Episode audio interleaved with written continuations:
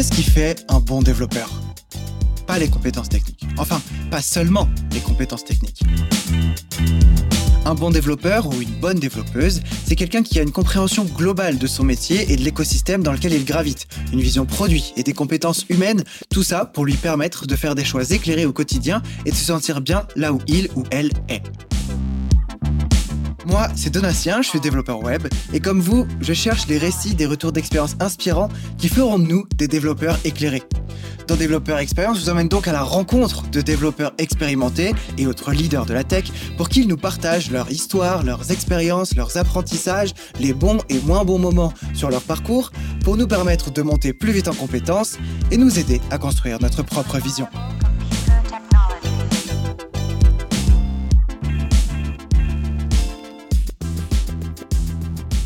Notre dev du jour est, d'après sa description LinkedIn, data architect, mais elle vous dira qu'elle ne sait pas vraiment comment définir ce qu'elle fait.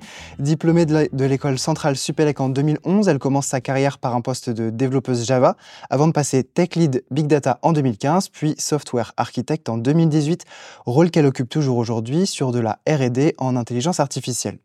En 2022, elle partage ses connaissances en publiant un livre aux éditions O'Reilly dans lequel elle accompagne les lecteurs et lectrices à la construction d'applications à l'aide de ChatGPT et de GPT-4. 2023 a été une année charnière pour elle, marquée non pas par une ou deux, mais bien dix conférences largement euh, sur le sujet de l'intelligence artificielle, de ChatGPT et des LLM, sujet dont on va, entre autres, également discuter aujourd'hui. Salut Marie-Alice. Bonjour. Alors en vérité, sur euh, ta description LinkedIn, tu as marqué Data Architect et TechRel, mais j'ai pas parlé de TechRel parce que je sais pas ce que c'est. en fait, je sais pas bien moi non plus. Euh, j'ai même changé il y a pas si longtemps parce qu'avant j'avais marqué DevRel. Donc en fait, euh, je vais juste donner ma définition à moi. Je pense que c'est pas celle exactement. en tout cas, la, la précise. Euh, donc, pour moi, c'est simplement le fait que euh, mon entreprise me donne une partie de mon temps, donc en l'occurrence, moi, c'est 10% Donc j'ai une demi-journée par semaine pour faire de la communication technique euh, à destination d'autres devs. Voilà. Euh, en fait, ça, peut être sous forme de blog, ça peut être sous forme de conférence, etc. Tout, est permis. L'objectif, simplement, c'est la communication technique et un peu, on va dire, faire rayonner l'expertise de Worldline euh, à travers nos actions individuelles. Ok, alors du coup, quand on dit tech rel, ça veut dire quoi? Alors, rel, c'est pour relations. Ah, ok. Euh, donc, en fait, il y a aussi des gens qui disent donc DevRel, donc pour Developer Relations. Donc, le but, c'est les gens qui font des Developer Relations. Euh. Mais souvent, ça, c'est plutôt pour, on va dire, des personnes qui ont un en fait, qui ont des produits, euh, l'entreprise a des produits à destination des développeurs et, il promeut ces, ces produits-là. Euh, nous, on a ça, mais moi, je ne sais pas ça tellement. C'est plus voilà, partager l'expertise technique de, de OneLine. Euh, on a aussi le terme développeur advocate. Euh, ouais, ça, je connaissais bien, effectivement. Bah, en fait, sincèrement, je ne sais pas exactement quelle est la différence. Ok. Pour moi, c'est simplement ça. Communication technique, à des destinations euh, d'autres d'autres devs. Ok. Alors, euh, bah, on va commencer par le début. Pourquoi le dev? Qu'est-ce qui t'a amené au dev? Alors, un petit peu par hasard. enfin, oui et non. Alors déjà, je pense que hum, j'ai eu des cours d'informatique au collège-lycée, je me souviens pas très bien, mais j'étais avoir autour de 13 ans. Et on a fait notre premier site web. Et là, je me suis dit, vraiment, ça, c'est chouette. ça m'a plu tout de suite créer quelque chose. voilà, la partie, l'aspect créatif et puis le fait de coder, tout de suite, ça m'a plu. j'avais ça en tête, mais je ne savais pas exactement. En fait, j'avais pas d'exemple autour de moi de ce que pouvait être ce métier-là, donc je l'imaginais pas pour autant comme un métier. donc j'ai après voilà j'ai toujours aimé l'informatique j'ai fait en prépa j'ai choisi l'option informatique parce que j'aimais ça j'ai fait une école où il y avait une, une dominante informatique et j'ai choisi cette majeure informatique donc voilà quand même on va dire un, un fil rouge, mais à ce moment mon diplôme, je n'étais pas sûre, en fait, je n'avais pas spécialement envie euh, d'avoir un poste de, de, développeur ou développeuse. Peut-être parce que voilà, je n'avais pas d'exemple.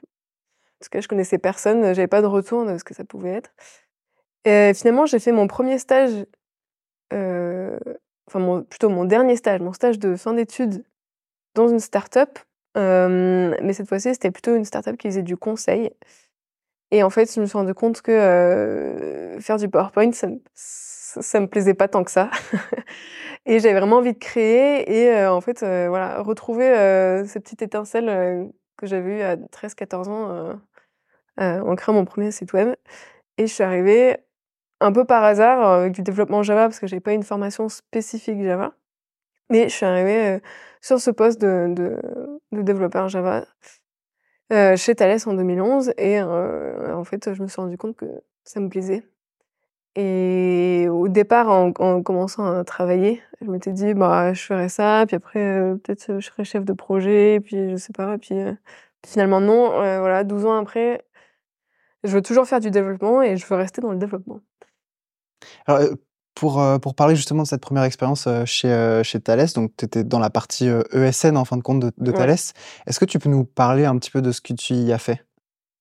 Alors, donc c'était un projet pour le ministère de l'Intérieur, donc le SIV, donc le système d'immatriculation des véhicules. un projet de maintenance opérationnelle avec beaucoup d'évolutions, beaucoup de corrections de bugs. Euh, en fait, c'est simplement le, logiciel qui gère toutes les voitures, tous les véhicules, toutes les grues, tous les taxis, tous les euh, voilà, tout ce qui roule sur une route euh, en France. Et vous pouvez imaginer que c'est assez complexe. Attends, ça gère les grues? Alors, les grues sont, ont des, oui, les taxi, voiture, ok, il y a quatre les grues, ouais, les grues ont une, une immatriculation. Donc oui, oui, on peut immatriculer des grues. D'accord. Voilà, euh, bien sûr, donc typiquement, la grue, c'est un cas particulier avec plein de règles de, gestion complètement différentes des autres. Euh, voilà, donc vous pouvez imaginer, euh, ça peut être compliqué. D'ailleurs, dans nos, je, ne sais pas pourquoi je pense à ça, dans nos tests, on faisait quand même beaucoup de tests et on pouvait faire des grues banalisées. Alors, je pense que ça, donc banalisées, donc c'est des, voitures de, police qui ont une deuxième plaque d'immatriculation pour pas indiquer qu'ils sont des voitures de police ou de gendarmes, je sais pas, faut pas que je dise. Bon, le principe, voilà, vous avez compris, banalisé. Donc on s'amusait à faire des grues banalisées. Donc ça, je pense que en, vrai, ça n'existe pas, mais dans le logiciel, on pouvait le faire. Et pour nos tests de voilà, de quelle à la limite, euh, c'était ce genre de choses. Ok, donc on revient sur ouais, le, étais, toi, tu bossais sur le SIV du coup. Ouais, exactement. Voilà, donc je faisais correction de bugs et euh, évolution là-dessus en tant que en tant que dev junior. Euh, donc ça, ça c'est une expérience qui a duré 4 ans, c'est ça? Alors ça, c'est une expérience qui a duré un petit peu moins, peut-être 2-3 ans, j'ai un trou de mémoire. Et après, je suis partie sur d'autres projets, toujours pour des ministères, pour des grandes entreprises chez Thales, à Paris. Donc là, j'étais en région parisienne. Et ensuite, j'ai déménagé à Lyon en 2015. Je suis restée chez Thales. Et là, j'ai travaillé pour un projet pour la SNCF, qui était un projet Big Data avec une plateforme Hadoop. Et en 2015, on est, je pense qu'on était un des premiers projets en France à avoir un vrai projet Hadoop en production qui tourne et qui marche. Euh, voilà. Et en fait, j'ai un peu mis le pied dans le big data comme ça, parce que de toute façon, il n'y avait personne d'autre, parce que voilà, c'était nouveau. Mmh et bah, moi, ce que j'aimais bien aussi dans l'informatique, c'est que tout change tout le temps. On doit tout le temps apprendre des nouvelles choses. Donc, c'est un challenge, mais c'est aussi une opportunité parce que ça permet de, voilà, de changer de techno, de changer un peu de, de, quotidien, changer de carrière euh, grâce à ça. Et donc, euh, si on, revient sur euh, le début, là, quand tu étais junior, comment est-ce que toi, tu es monté en compétences au sein de, de Thales sur ton poste de dev Java? Je dirais à, force de travailler. Je me souviens très bien, la première fois, on m'a demandé de corriger un bug. Sincèrement, euh, moi j'ai une formation qui est plutôt généraliste et j'ai vraiment eu, vraiment eu du mal à comprendre ce que, ce que je faisais. Hein. c'était, ouais, bah, petit, à petit, en fait, en apprenant euh, euh, avec mon équipe d'ailleurs, ça je pense c'est très important. Euh, c'était une super équipe. Je suis toujours en contact avec eux euh, euh, dix ans après. Donc ça, c'est aussi quelque chose que j'apprécie dans les équipes de développement. Je pense que j'ai gardé des contacts. voilà, plus. Enfin, en fait, ça devient plus que des collègues. Hein, à chaque projet que j'ai fait depuis que je travaille. Et clairement, c'est grâce à cette équipe qui était plus expérimentée, qui, qui, ouais, qui m'ont vraiment aidé à monter en compétences et et ouais. OK. Est-ce que parce que dans le dans le petit mail du coup que tu m'as envoyé avant pour me retracer un peu ton parcours, tu m'as dit: «Fait marquant, Ouais. bug à 300 000 euros par mois», c'est Ouais, ça? Alors, ouais. tu peux pas me dropper ça comme ça sans m'expliquer? Ouais, que j'explique. Alors, en fait Donc, je pense que ça faisait peut-être 6 mois que j'étais là. Bah, ça fait plus de 10 ans, donc je suis, pas très sûre de moi, mais en tout cas, c'est là depuis un moment. Et en fait, on se rend compte qu'il y a un cas où il y a une facturation qui se fait pas. Donc, c'est en fait, donc on, le SIV aussi facture les immatriculations aux professionnels de l'automobile. Et il y a en fait, il y a toute une histoire de taxes. Bon, j'avoue, je me souviens plus très bien. Toujours est-il que on s'est rendu compte qu'il y, a un bug qui arrive, qui n'est pas de façon systématique, mais qui arrive on a l'impression que c'est aléatoire au départ. On, sait quand même qu'en développement, les choses sont rarement aléatoires. Et, en fait, on fait des calculs et on se rend compte que, en fait, on, perd 300 000 euros. En tout cas, on fait perdre 300 000 euros par mois parce qu'il y a des factures qui sont pas correctement faites. Donc là, c'est un peu le branle-bas de combat, surtout que c'est un bug compliqué parce qu'il arrive que dans certains cas. Et puis, donc en fait, ça typiquement, en fait, je me suis rendu compte en arrivant sur ce poste je me suis rendu compte que c'était, clairement mon point fort, arriver à trouver à résoudre des trucs complexes un peu tordus, voilà, à cette époque-là, à faire des développements from scratch, bien beaux comme il faut, ça je savais pas faire. Par contre, résoudre des bugs un peu pointus, un peu tordus, voilà, tirer les fils, du du nœud, voilà, pour arriver à trouver ce qui marche pas. Ça, c'est mon truc et j'arrive à l'identifier, j'arrive à le résoudre et puis après on remet la facture et donc tout est corrigé et voilà. Mais voilà, je me souviens très bien, on s'est rendu compte de ce bug, on s'est rendu compte sur une seule facture et quand j'ai dû aller voir mon chef en disant: «En fait, j'ai fait les calculs, c'est pas une facture qui va pas, c'est, 300 000 par mois». Voilà, donc là, j'en menais pas linge et puis après le deuxième truc, en fait, c'est que je me suis rendu compte que j'étais quand même fortement responsable de ce bug. que j'avais fait six mois plus tôt, en arrivant, en fait, quand j'étais vraiment euh, toute jeune, euh, en arrivant sur, euh, sur ce projet. Alors après, on va dire que, en fait, à l'époque, clairement, je pouvais pas, je pouvais pas l'avoir vu. Je pense que personne l'avait vu. J'avais développé, j'avais dû changer quelques lignes de code à un endroit.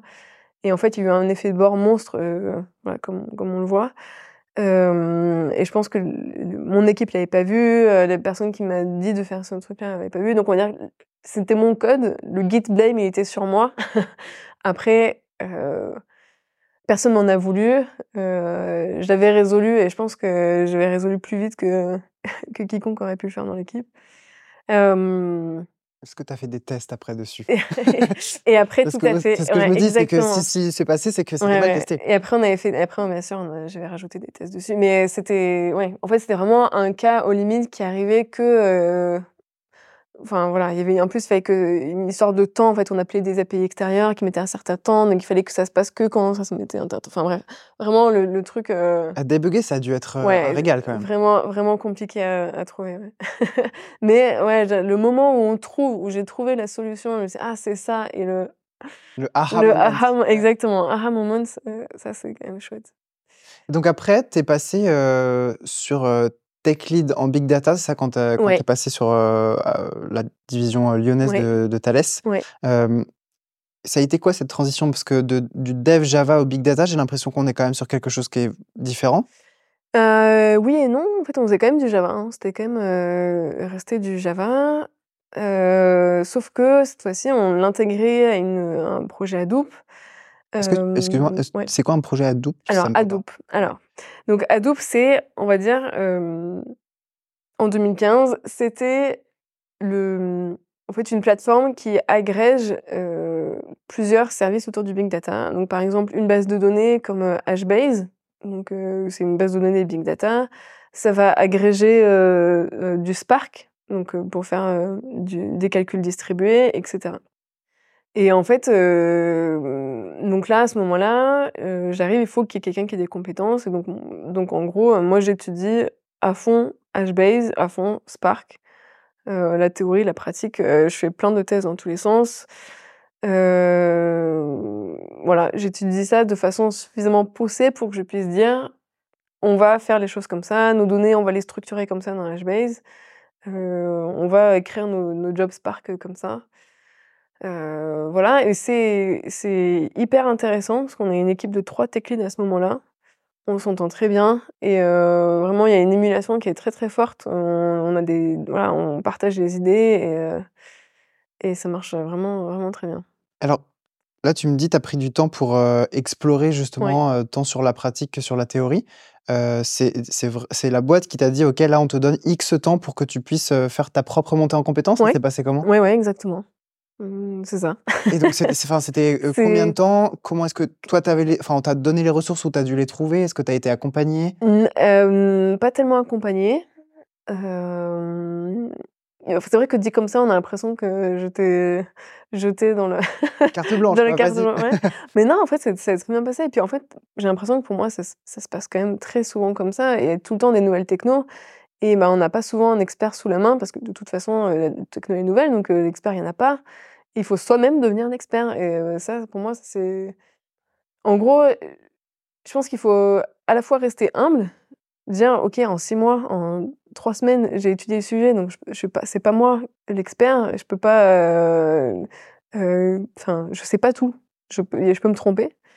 Mais par contre, je pense qu'il faut aussi avoir assez confiance en soi et se dire, bah, il y a personne d'autre, il faut bien qu'il y ait quelqu'un qui le fasse et, et je peux le faire en fait. Et on peut, enfin, voilà, en, gardant à l'esprit qu'on peut se tromper, juste arriver à se poser les bonnes questions, arriver à identifier c'est quoi le point clé. Par exemple, dans HBase, le point clé, c'est que les données elles sont dénormalisées. Et donc ça, en fait, à partir du moment où on a ça, on sait qu'on peut se poser les bonnes questions. Alors, on n'a pas forcément les bonnes réponses, mais l'important pour moi, c'est ça, c'est de pouvoir se poser les bonnes questions et voilà et identifier ce qui va changer, enfin la différence entre ce qu'on connaît et ce qu'on connaît pas, et ce qu'il va falloir qu'on creuse pour que ça marche. C'est quoi les caractéristiques de la big data? Alors là, parce que j'ai l'impression que aujourd'hui, tu vois, c'est l'IA, mais j'ai l'impression qu'à ce moment-là, c'était un peu le, truc hype. Ouais, clairement, c'était big data. Il y avait les, les 3V ou les 5V sur les versions. Il y avait le volume, la valeur, et là forcément je vais oublier des trucs parce que ça fait trop longtemps. Il y avait aussi la variété, donc la diversité des données. En fait, on n'a pas des données, les données viennent de sources différentes, donc elles sont formatées différemment. Euh, voilà, un grand volume, on veut en tirer de la valeur. Donc le concept, en fait, c'est quoi? C'est d'agréger un très gros volume de données de sources différentes et de réussir à en extraire quelque chose? C'est ça. Là, sur le projet pour la SNCF, c'était de faire du calcul distribué. En fait, on avait une application historique qui existait où il, faisait encore donc il de la calcul de facturation, du calcul de facturation, pardon. Et ce calcul-là prenait, alors, de mémoire, entre un jour et trois jours. Non, peut-être trois jours même. En gros, voilà, le calcul de, de la facture prenait un temps euh, monstrueux. C'est-à-dire que tu lançais le programme et ça tournait pendant trois ouais, c'est ça. Mais c'est des factures de. C'était quel type de facture? En fait, quand tu prends un train de Marseille à Paris, tu vas passer par plein de petits tronçons qui ont des coûts différents. Tu vas passer par plein de petits points spécifiques, par exemple euh, euh, une gare, par exemple un tunnel, voilà. Euh, tout ça, ça va faire des, poids différents dans, dans, ton calcul de facture. Tu vas avoir des redevances différentes, l'utilisation des rails, l'électricité, etc. Euh, ça va changer en fonction des périodes de l'année. Euh, et tout ça fois tous les trajets que tu peux imaginer en train. Et donc, du coup, ça fait des calculs avec des règles de gestion extrêmement complexes. Finalement, au final, hein, c'est que des sommes et des multiplications. Mais avec toutes ces règles de gestion, ça, ça fait quelque chose de vraiment, vraiment complexe. Et l'idée, là, donc c'était qu'on n'a pas eu, hein, c'était l'architecte à l'époque qui a, qui a, vendu le, enfin qui a répondu à l'appel d'offres de la SNCF. Ils ont proposé d'utiliser Hadoop pour faire du calcul distribué. et ça a très bien marché parce qu'on a réussi à, revenir. ouais, on était plutôt à quelques heures qu'à quelques jours. Et on, avait même une vue, on va dire qu'avec Spark, en fait, on éditait les, factures et puis après, on utilisait aussi Solar, donc, qui, utilise Lucene comme Elasticsearch. Et grâce à cela, on arrivait à faire une vue, une approximation des factures en, quelques minutes. donc ça, voilà, gros gros changement.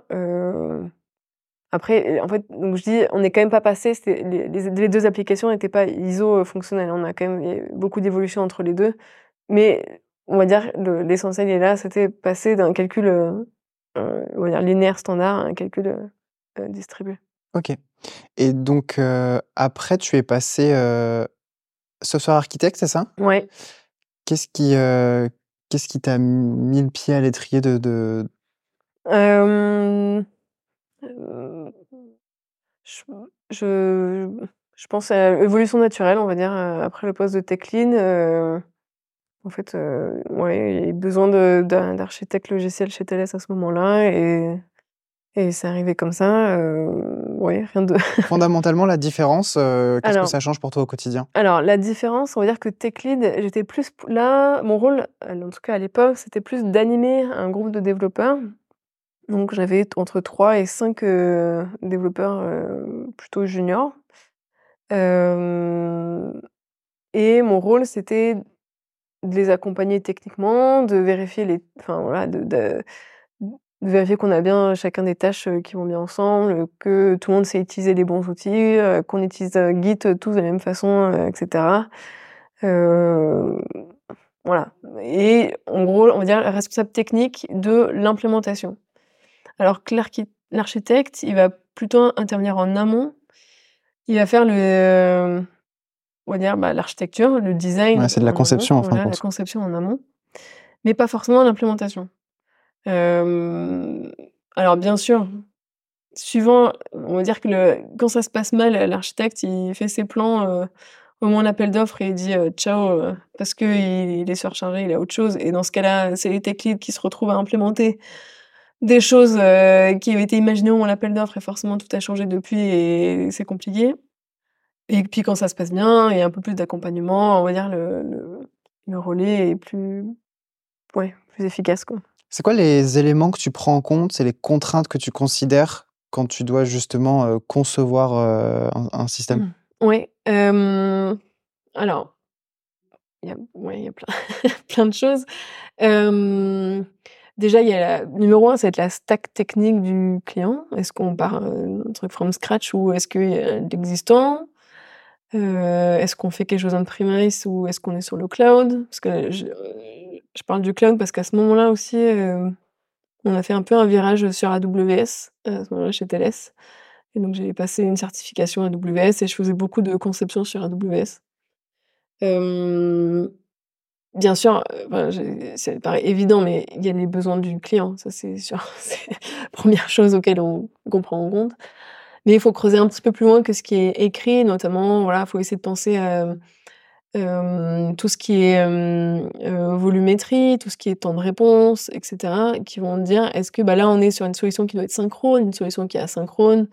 Est-ce que mon API, elle va communiquer avec ce composant voilà, comme ça Ou est-ce que je fais un bus d'événements euh, voilà, tous ces événements-là. Moi, ce que j'aime bien, c'est, en fait, il y a la sensation de, au départ, on, tâtonne un peu, on cherche, on dit, bah tiens, ça, je vais mettre ça là, mais non, ça marche pas très bien.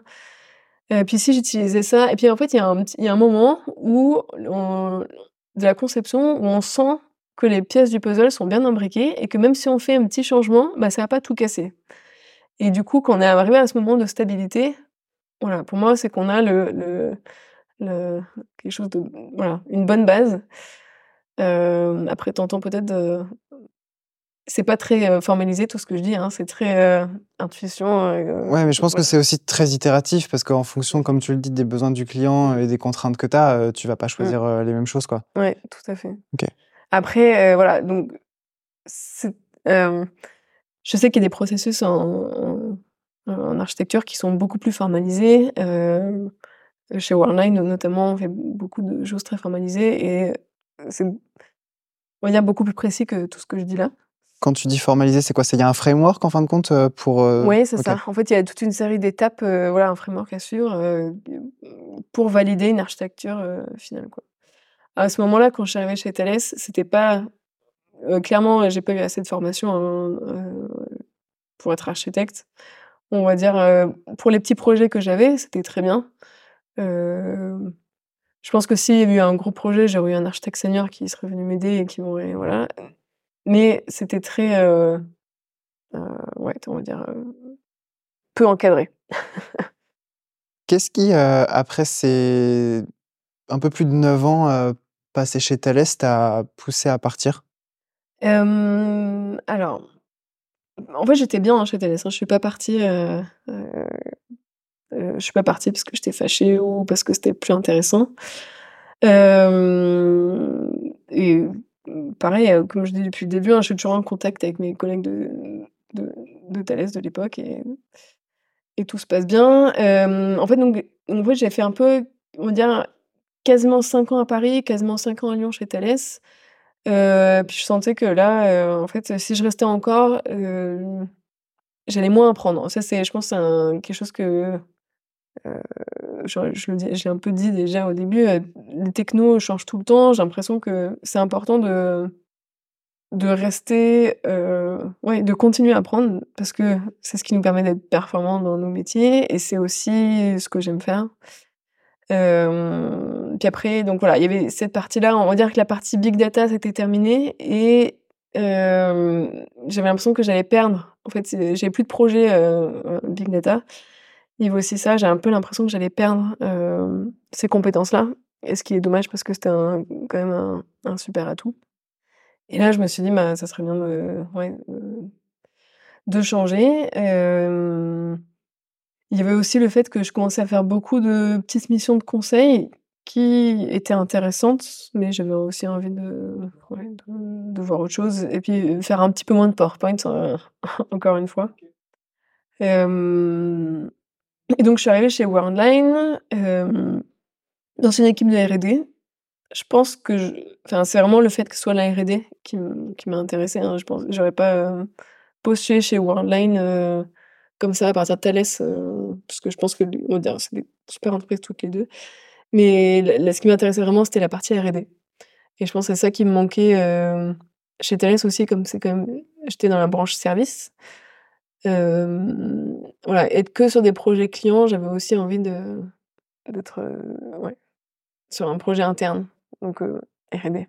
Ok, et mmh, ton, ton expertise, là, après ces, après ces 9 ans, elle en était où? Parce que j'imagine que quand même, tu as appris énormément de choses. comme tu disais, tech lead, big data, software architect, c'est quand même un truc où tu as une vision vachement haute et où c'est un peu toi qui as les cartes et qui décide desquelles tu vas jouer. Ouais, je sais pas si tu connais les, les compétences santé. Je sais pas si ouais. c'est Ouais. Compétences santé, c'est quand on a, on va dire, un panel de compétences large avec un domaine d'expertise. Moi, j'aime beaucoup cette image parce que c'est un peu l'impression que j'avais, enfin, où j'en étais après mes quasiment 10 ans chez Thales. J'avais euh, la casquette cloud parce que j'avais euh, la certification AWS. J'avais la, dire la casquette architecte de manière générale, euh, architecte Java parce que c'est ce que je faisais. la partie big data Hadoop. donc du coup, ça me faisait quand même un panel Ouais, assez, assez large. Ça, c'était la, la, barre verticale de ton T, et, euh, la barre horizontale, pardon. Et la barre verticale, c'était quoi ton truc vraiment euh, bah, À ce moment-là, je pense que c'était quand même le big data. Euh, Spark, euh, c'était quand même le big data, parce que c'était. Voilà. Mais c'est ça aussi que j'aime bien aussi dans le rôle d'architecte. Pour moi, c'est important de pouvoir switcher d'une techno à l'autre, en fait. c'est pour ça que j'aime le rôle d'architecte et, et pas forcément celui d'expert sur une techno. Voilà, moi j'aime bien apprendre des choses diverses, se, servir des, connaissances d'un domaine pour les appliquer à d'autres. Ouais. Et donc du coup, en fait, je suis arrivée dans cette équipe de R&D, et c'est une équipe, enfin on s'appelle toujours IA et Big Data. Donc il se trouve, alors IA, machine learning et data. Donc il se trouve que finalement on fait plus d'IA que de data, mais à la base, euh, voilà, c'était ça. Je fais quand même aussi un peu de data. Ok. Voilà. Et alors, je, je, voudrais, euh, on, reviendra un petit peu sur cette partie euh, IA après. Il y a un truc que tu m'as dit tout à l'heure sur le moment où tu es sorti de Centrale et ce que tu cherchais à faire. Ouais. Tu savais pas trop parce qu'il n'y avait pas trop de modèles. Et quand on avait discuté, tu m'avais dit aussi que tu avais eu un petit peu de mal à passer du poste de tech lead au poste de architecte parce que tu n'avais pas de modèle et notamment pas de modèle euh, féminin. Ouais, c'est vrai. alors, je sais pas si. Ouais. En fait, c'est vrai que, on, va dire, avoir des modèles, c'est important. Alors, avant là, enfin, avant ce moment-là, je pense que je m'étais jamais posé la question est-ce que c'est important d'avoir un modèle féminin ou pas Juste, voilà, avoir une évolution de carrière possible dans mes collègues masculins et féminins. Pour moi, c'était c'était pareil. et puis là, en fait, je me suis rendu compte que quand même, il y a quand même une partie humaine qui joue. Même si tout le monde se base, on essaie de se baser le plus possible, le plus objectif possible et se baser sur les compétences techniques des gens. En fait, à ce moment-là, en fait, on va dire qu'il y a un certain niveau où c'est important d'avoir de la visibilité. En fait, que la direction, que les personnes qui décident puissent se rendre compte de ces compétences techniques, puissent se rendre compte qu'on a du poids dans l'entreprise. Et euh, à ce moment-là, je pense que j'avais du mal à avoir la visibilité. Pas auprès de mes pairs, parce que ça, ça marchait très bien, mais plutôt voilà, auprès du reste de l'entreprise. Euh, et je pense que le fait que c'était quasiment exclusivement des hommes aussi, euh, je pense que j'ai eu plus de mal à m'intégrer dans, dans, ce petit cercle, euh, à faire du lien et à gagner en visibilité un, peu, un peu indirecte. Ouais. C'est-à-dire que parce que tu étais une femme, il n'y avait pas forcément la légitimité qui t'était accordée de monter à ce poste-là? Non, c'est pas tout à fait ça. c'est plus que, on va dire que Mmh. J'essaie de comprendre ce que tu entends par visibilité, en fin de compte. En fait, c'est plus, euh, on va dire que je pense qu'il y a, euh, même que ce que je disais, même si on essaye tous d'être objectifs et se baser sur des compétences factuelles, le fait que il y ait des groupes, en fait, des, des c'est pas vraiment des amitiés, mais on va dire des affinités qui se forment entre les gens, font que, bah, un tel va mieux connaître lui et donc un tel va savoir que lui est plus compétent parce que il, lui parle euh, la pause café, il lui parle euh, euh, dans les couloirs, etc. Et ça, et ça c'est important en fait. Finalement, en fait, on, est, enfin une entreprise, ça reste composé d'humains. Les indicateurs, on va dire sur le papier, c'est bien, mais en fait, ça suffit pas. je pense que si on veut progresser sa carrière, si on veut avoir une promotion, finalement, il faut pouvoir euh, euh, se, voilà, gagner en visibilité auprès de ceux qui décident. Ça ne veut pas forcément dire, c'est pas, pas cynique ce que je dis, hein, c'est pas forcément être, euh, voilà, faire copain copain ou je sais pas, enfin, c'est pas ça quoi. C'est vraiment que les discussions informelles, bah, en fait, finalement, ça joue, ça joue sur on va dire, je sais pas, son espèce d'aura technique. Oui, la perception que les gens la ont perception, exactement, voilà. Et, donc toi, tu penses que ta perception, elle était peut-être euh, en deçà de la perception d'autres personnes? Oui, je pense, à ce moment-là. C'est après, bien sûr, c'est complètement subjectif. Mon point de vue, j'étais non, il faudrait qu'il y ait quelqu'un d'extérieur qui puisse confirmer. Mais voilà, juste là, avec le recul, je me disais que euh, exactement, j'ai eu du mal à, être perçue euh, à ce moment-là. Et qu'est-ce qui a fait que tu as quand même franchi le pas en te disant je suis légitime, je vais faire en sorte que euh, je sois visible et, ce poste il est pour moi? Bah, Je pense que parce que parce que mon entreprise était très bien, que mes collègues étaient bien, que mon chef était bien et que voilà ça a quand même ça a quand même marché. Mais je pense que j'aurais pu accélérer, que voilà ça aurait pu euh, ça aurait pu être plus fluide. Euh, Ouais, à ce moment-là. Après, je me suis aussi quand même beaucoup impliquée. Euh, je faisais, ouais, enfin, de gagner en visibilité, pas, pas de façon informelle, mais plus voilà, en, faisant des petits, euh, présentation technique au déjeuner, etc. En gros, voilà, gagner en visibilité un peu partout pour que, au moins, voilà, par mes pairs, au moins que ça marche par mes pairs et du coup, par, on va dire, par capillarité, ça, ça remonte. Quoi. J'ai l'impression qu'en fin de compte, c'est pas tant que l'environnement dans l'entreprise était défavorable, mais peut-être plus parce que toi, comme tu n'avais pas eu de rôle modèle féminin, tu t'étais conditionné et tu as eu du mal à, aller euh, vers ça. parce que de ce que tu me décris, il n'y avait pas forcément d'environnement négatif par rapport au fait que tu étais une femme. Alors, en fait, il n'y a pas de, on va dire, explicite. Mais on a tous nos biais implicites. En fait, on a tous des biais. Euh, même moi, à ce moment-là, je faisais passer beaucoup d'entretiens. Et je sais, je me travaillais hein, bien sûr, mais je savais que j'avais un a priori plus positif sur un homme que pour une femme, ce qui est quand même hallucinant. Mais c'est mon image mentale quand j'imagine quelqu'un qui fait du développement, bah, comme tout le monde, j'imagine un homme, même si moi-même je suis, je suis une femme. Et donc du coup, je pense que c'est pareil pour tout le monde. Quand on imagine un architecte, bah on n'imagine pas moi, on imagine un homme barbu avec un t-shirt noir. Je caricature, mais c'est un peu l'image mentale qu'on a. Donc forcément, les gens vont pas se projeter l'image d'architecte sur moi. Euh, puis je pense à ce moment-là aussi, je faisais, même beaucoup de missions clients. Donc aussi, euh, euh, les clients aussi s'attendent peut-être plus à avoir un, homme barbu que moi. Et peut-être que, je pense que, je, sincèrement, je pense pas qu'il y avait quelque chose de volontaire, mais plus de, voilà, involontaire plus difficile de projeter cette image sur une femme. Ok, je vois.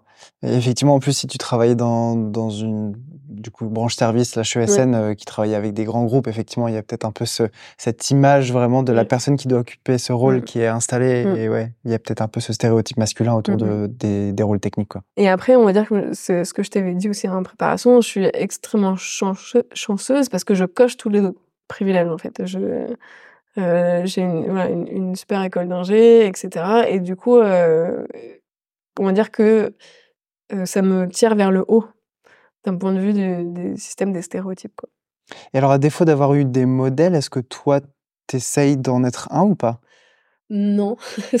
alors, je trouve que modèle, le mot est un peu fort, en fait. si je peux donner de la visibilité aux femmes dans la tech, ça, clairement, ça, ça me va. Mais le fait d'être un modèle, euh, je pense que personne se dit, hein, on va se réveiller le matin, je vais être un modèle. je, sais pas. ça me paraît un peu fort. Quoi. Pour moi, tu vois, dans ce que j'appelle dans modèle, c'est être une source d'inspiration pour des personnes.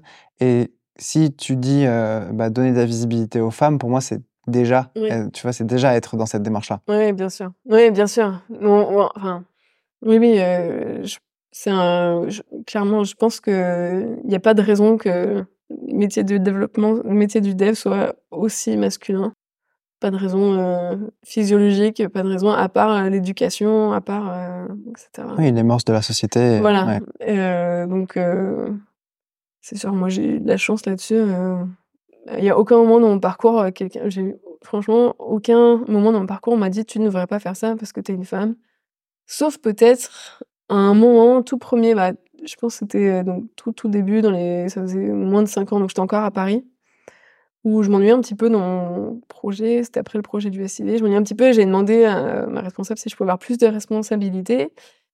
Et elle m'avait dit, avec euh, plein de bienveillance, non, je ne t'en donne pas, et puis je pense que en fait, tu seras contente de ne pas trop en avoir quand tu auras des enfants.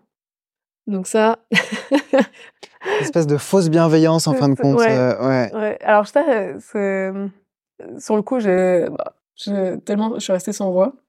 Je, je pense d'ailleurs, je n'ai jamais reparlé parce que euh, tellement ahurissant que jamais su quoi dire. Je pense vraiment que ça venait d'un. C'était pas. Enfin, pour elle, je pense que c'était bien placé. Hein. C'était pas. Enfin, on va dire qu'elle m'appréciait beaucoup. Enfin, il n'y avait aucun problème. Juste, bah, je pense aussi qu'il n'y avait pas forcément de. Elle avait rien à me donner à ce moment-là. Et c'était peut-être une excuse, mais voilà. Bon. je pense qu'on est beaucoup sur des croyances limitantes en fait. C'est-à-dire qu'elle, elle était une femme, donc elle se disait de mon expérience, je vais la protéger en lui disant que je sais plus, alors qu'en fait, finalement, c'est toi, qui, toi qui exactement, c'est le, le, bon, le bon terme. Exactement. Donc, toi, tu fais partie de Duchesse. Oui. Est-ce que tu peux nous dire rapidement ce que c'est et, et aussi un peu ton retour que tu peux avoir sur cette thématique au sein de Duchesse? Alors, j'espère que je vais pas dire de bêtises.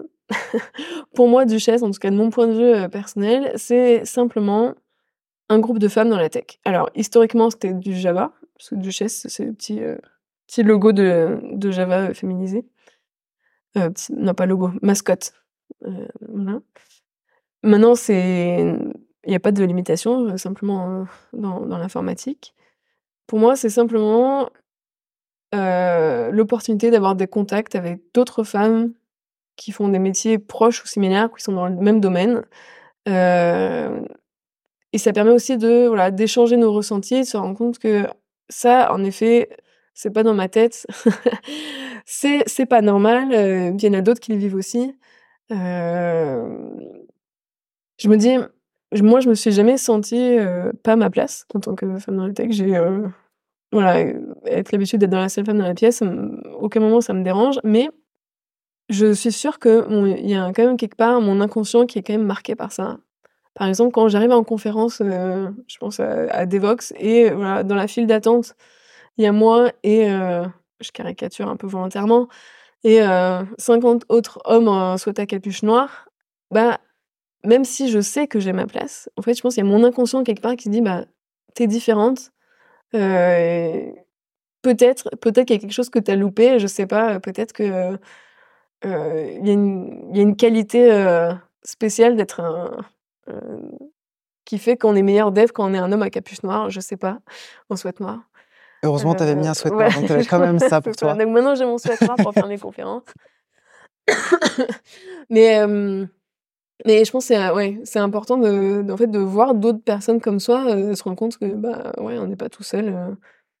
même, même si, voilà, moi je pense que j'ai eu la chance dans mon parcours, euh, à part ce, ce petit message-là, j'ai pas eu l'impression d'avoir vécu des discriminations explicites en tout cas.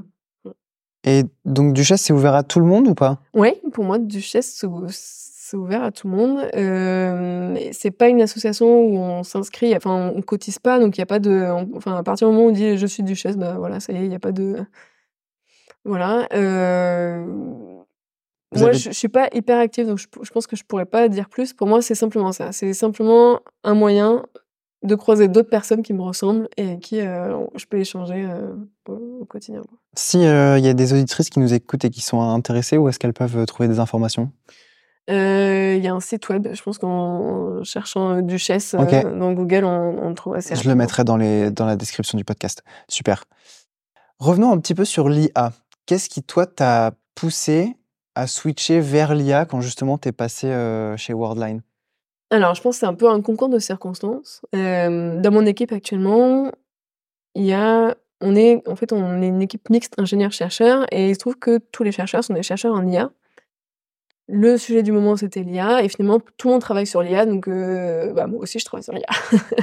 C'est un peu comme ça que c'est arrivé et puis, je pense que j'ai assez rapidement trouvé ma place dans le sens où, on cherche, on fait de la recherche. Les chercheurs cherchent et il faut quand même le transformer ça en produit. Donc on parle beaucoup de passer du POC au product. et là, des compétences d'ingé, de dev, bah, c'est important et c'est là que j'interviens. Au quotidien, concrètement, qu'est-ce que tu fais? Alors. C'est pas une question piège. Non, non, non. Euh, plusieurs choses. Bah, déjà, ça, ce que j'aime dire. Euh, là, j'ai. Il y a un chercheur de mon équipe euh, qui a créé un modèle d'IA. Et du coup, en fait, je vais l'aider à packager son code, à mettre les choses en place pour que son code puisse être derrière une API et puisse être appelé dans un autre produit. Et donc du coup, on a un produit qui est des, des, des features d'IA. Il y a cette partie-là. Il y a une partie aussi évangélisation. en gros, on est... Bon, enfin, je fais beaucoup de veille technique et j'essaye d'apporter mon point de vue d'ingé qui est clairement complémentaire au point de vue des chercheurs qui, eux, vraiment la, les capacités à comprendre les algorithmes. Moi, j'ai essayé plutôt de voir les implications, euh, voir comment est-ce qu'on peut utiliser. je pense par exemple la, la grande révolution là en ce moment, c'est clairement on est passé de l'IA pour chercheurs où chacun devait déployer ses propres modèles à l'IA as a service avec toutes les API euh, par ChatGPT, enfin par OpenAI notamment. Et euh, du coup, on, en fait, là, on va dire il y a un, shift des compétences de chercheurs compétences d'ingénieurs, de, développeurs. Et euh, et là, là clairement, j'interviens parce que du coup, j'ai emmagasiné toutes les enfin, au contact de mes collègues chercheurs, j'ai quand même emmagasiné pas mal de connaissances sur l'IA et ça me permet de, faire ce shift euh, et d'aider mes collègues à faire ce shift. Ok. Tu parlais de, veille technique. Tu, comment tu fais de la veille technique concrètement? Alors, Un peu n'importe comment. Ça, je vais pas, je vais pas pouvoir donner de conseils là-dessus. euh, sais pas, on, dit souvent qu'il y a plusieurs types de personnes. Il y a ceux qui ont, qui ont trois onglets navigateur ouverts et ceux qui en ont 150. Moi, je suis plutôt de la partie de la catégorie qui en ont 150.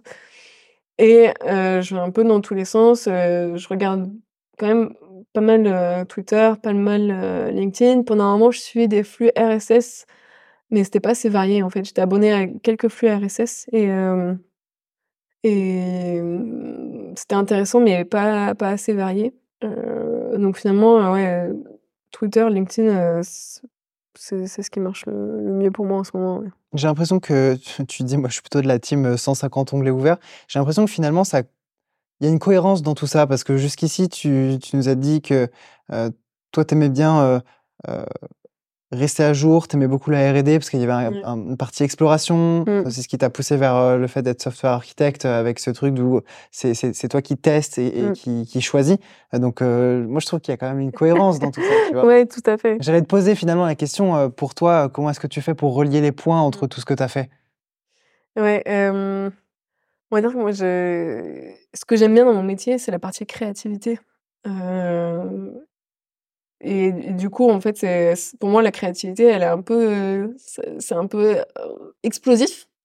mais c'est comme ça que je fonctionne et ça marche bien. Alors parfois, bien sûr, je me dis, il faudrait quand même que je m'organise un peu plus. par exemple, j'ai des, j'ai des, un, dossier OneNote où je prends des notes sur quelques sujets importants. Euh, j'envoie beaucoup de messages à mon équipe aussi. Euh, quand dès que je trouve un truc euh, intéressant, j'envoie des messages à mon équipe pour qu'on trace un petit peu, puis qu'on en parle. mais c'est vrai que je, clairement, je peux pas donner des conseils en organisation. Moi, je suis plus voilà dans l'effervescence, on va dire. Et c'est presque contre-intuitif parce que dans la tech, on se dirait qu'il n'y a pas forcément de place pour la créativité. Ah, je suis pas du tout d'accord. Euh, je pense justement, on a un métier de, de création. Et qui dit création dit, dit créativité.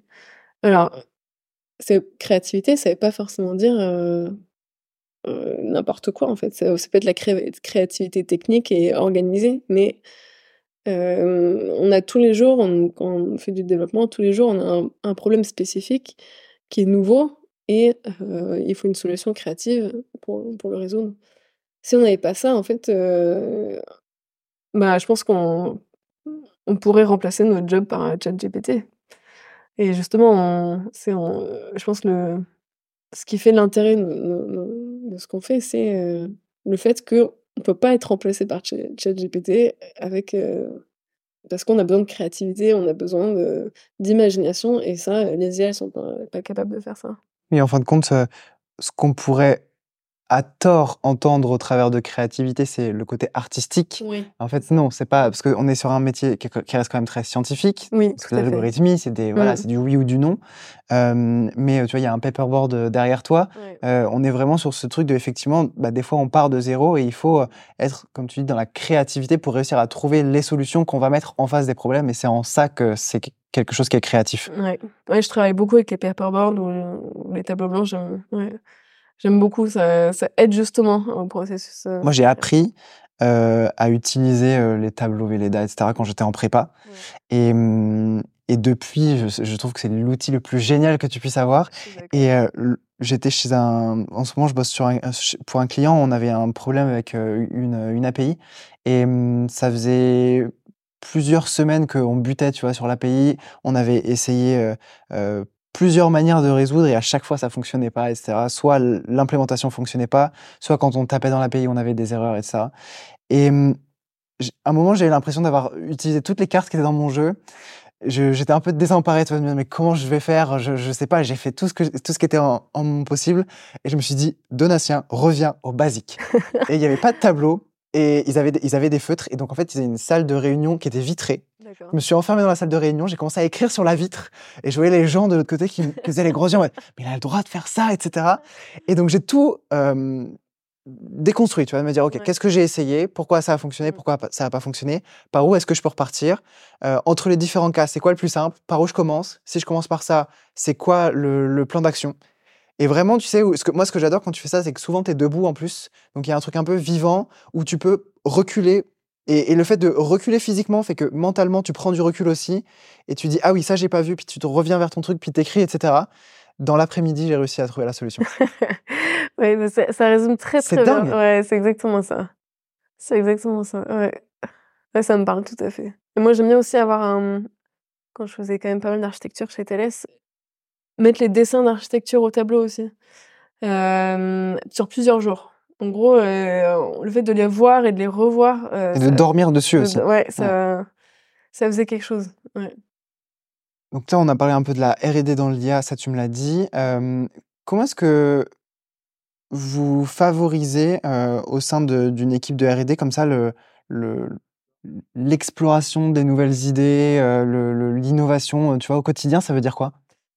C'est clairement difficile. En fait, il y a deux choses on doit faire de la R&D, mais on est quand même là pour, faire gagner de l'argent à notre boîte et on peut pas faire de la R&D, sans objectif derrière. Notre objectif, c'est de faire des POC qui deviennent des produits et ça, c'est hyper important, sinon on n'est pas viable. et donc du coup, c'est complètement un équilibre, sur un fil de chercher voilà, faire de la R&D, chercher des nouvelles idées, mais peut-être que personne n'en a besoin maintenant, euh, mais peut-être dans 5 ans, ça sera intéressant. Et en même temps, euh, implémenter des solutions maintenant pour les besoins aujourd'hui euh, des, d'autres, des, autres, équipes de Worldline. donc c'est vraiment un équilibre qui est très difficile. moi, je crois. alors, donc, si je reviens un peu à ta question de départ, donc en fait, il y a, vais y arriver. En fait, y a, donc du coup, il y a deux choses. Il y a le push et le pull en fait. Donc, le push, ça va être les, les ouais, je sais pas si on peut dire ça Ça va être les, les autres équipes de online qui ont des besoins spécifiques et qui nous appellent pour qu'on les aide. Et le pull, ça va être l'inverse. Non, c'est plutôt l'inverse en fait. Ça, c'est plutôt le pull, le push. Bref. Bref. Il y a deux sens, quoi. deux sens, quoi. voilà. Donc, et dans l'autre sens, ça va être de euh, je fais de la veille, je vois ça et je me dis, ah, mais ça, c'est quelque chose qui est important d'explorer. J'ai une idée un peu lointaine de ce qu'on pourrait en faire, mais il faut, il faut euh, l'explorer. Donc là, je peux prendre euh, un peu de temps pour faire un mini-POC et euh, qui pourrait être ensuite utilisé pour communiquer aux, autres équipes, au BU, et peut-être qu'elles vont dire Ah, mais oui, ça, ça m'intéresse, on va pouvoir l'utiliser et on peut en faire quelque chose.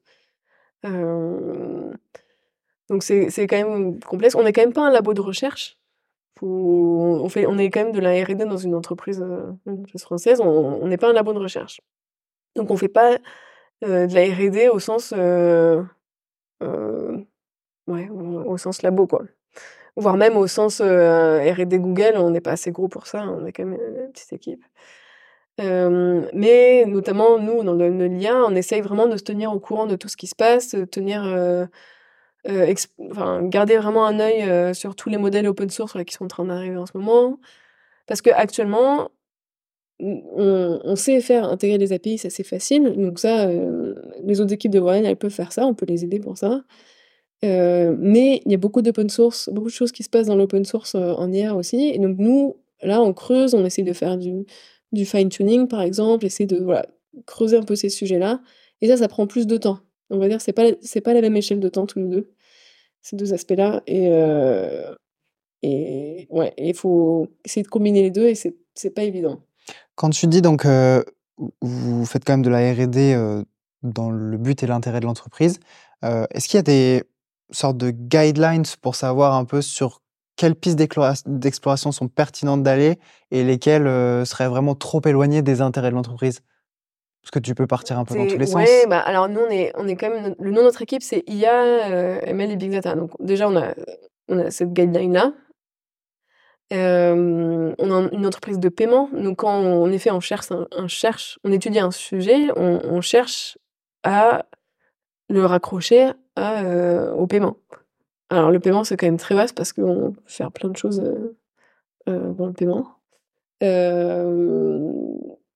J'ai pas en tête de guideline officielle. Hein. C'est plus chacun, on peut. Enfin, si on a une, idée qu'on pense bien, on peut tout à fait la pitcher et, ça peut marcher comme ça peut ne pas marcher. Ok. C'est quoi les compétences non techniques qui aujourd'hui sont essentielles pour toi dans ton travail? Alors, je pense qu'il y en a plusieurs. Il y a le fait de savoir communiquer. ça, c'est important parce qu'on est justement, on fait de la R&D, donc du coup, on a une expertise technique que normalement les autres n'ont pas. il faut arriver à pitcher nos idées, à convaincre les, les, les, autres personnes de notre entreprise que ce qu'on fait est utile, que ça peut être intéressant pour eux, et etc. Et donc, si on a un discours de chercheur, bah, ça va pas marcher. Il faut arriver à se placer, enfin, il y a deux choses, il y a la partie communication et puis aussi avoir suffisamment de recul pour se placer du point de vue de la personne en face. Dire, c'est elle ce qui, ce qu'elle veut, c'est pouvoir économiser tant d'argent sur ce produit ou rajouter telle feature qui va pouvoir attirer tant de nouveaux clients. Et donc du coup, il faut voilà transformer ce discours de chercheur en un discours business. et ça, ça, ça se fait pas, ça se fait pas, enfin c'est pas forcément évident. donc il y a cette partie de la communication. Forcément, la partie curiosité, enfin, ça rejoint un peu ce que je dis depuis le début, hein, la partie curiosité, être prêt à, changer tout le temps de, sujet, tout le temps de langage. Là, j'ai fait du Java pendant 10 ans, là, ça fait 3 ans que j'ai pas touché une ligne de, Java. Là, je fais plutôt du Python, mais on peut aussi faire du Go, on peut faire autre chose. En fait, voilà, faut pas, pas avoir peur de de plus être expert, en fait. c'est pas forcément évident. L'année dernière, tu as publié un livre sur la construction d'applications à l'aide de ChatGPT et GPT-4. Euh, tu as parlé aussi à plusieurs reprises euh, à des conférences à ce sujet. Euh, avant d'aller spécifiquement sur vraiment le sujet de ChatGPT, comment ça fonctionne, etc., qu'est-ce qui, toi, t'a motivé à écrire un livre? Alors, on va dire que c'est un peu une opportunité, c'est plutôt dans l'autre sens. c'est plutôt que on m'a proposé d'écrire un livre et euh, j'ai dit oui. C'est plutôt que moi qui ai poussé euh, pour écrire le livre. En fait, ce qui s'est passé, c'est que j'ai un, un, collègue de mon équipe qui avait écrit un article de blog sur le fine-tuning de GPT-3, si je ne me trompe pas, sur un agrégateur de blog qui est très connu dans le monde de la data science. Et cet article de blog a été repéré par O'Reilly, et O'Reilly l'a contacté, a contacté mon collègue pour lui proposer de participer, euh, donc euh, d'une façon ou d'une autre, euh, à la plateforme O'Reilly. Donc O'Reilly, ils font des livres, mais ils font aussi des cours en ligne, ils font plein de choses. Et finalement, ils se sont mis d'accord sur un livre, et mon collègue a dit Ok, je veux bien écrire ce livre-là, mais j'ai pas toutes les compétences nécessaires. Moi, je suis chercheur en IA, j'ai besoin d'un ingénieur. Et il m'a proposé de l'écrire à deux. Aurélie était d'accord, j'étais d'accord, et, euh, et c'est parti comme ça. Euh, clairement, euh, une opportunité que d'écrire un livre pour Aurélie, c'est un peu dur à, refuser. et donc, ouais, et puis voilà, ça, ça, a démarré comme ça en, avril 2023. Il y a eu des, des retombées derrière sur la visibilité que ça t'a apporté ou pas? C'est une bonne question, c'est peut-être encore un peu trop tôt pour le dire rien je pense que enfin, on a aussi un peu parlé là, j'ai aussi postulé à des conférences, on va dire que ça ajoute à ma légitimité pour, parler en conférence.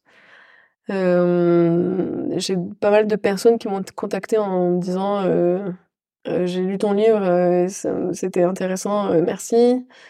j'ai des connaissances qui m'ont appelé pour me demander quelques conseils. voilà, Ok.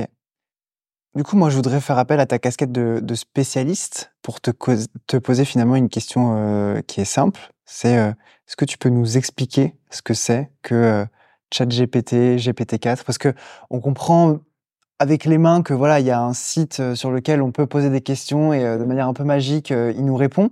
Mais comment ça fonctionne en fait? Qu'est-ce qu'il y a derrière? Alors, donc derrière, derrière ChatGPT, il y a ce qu'on appelle un LLM, un Large Language Model. Jusque-là, je pense que ça va. Un LLM, c'est un sous-domaine de l'intelligence artificielle, on va dire même un sous-domaine du deep learning, qui est donc Large Language Model.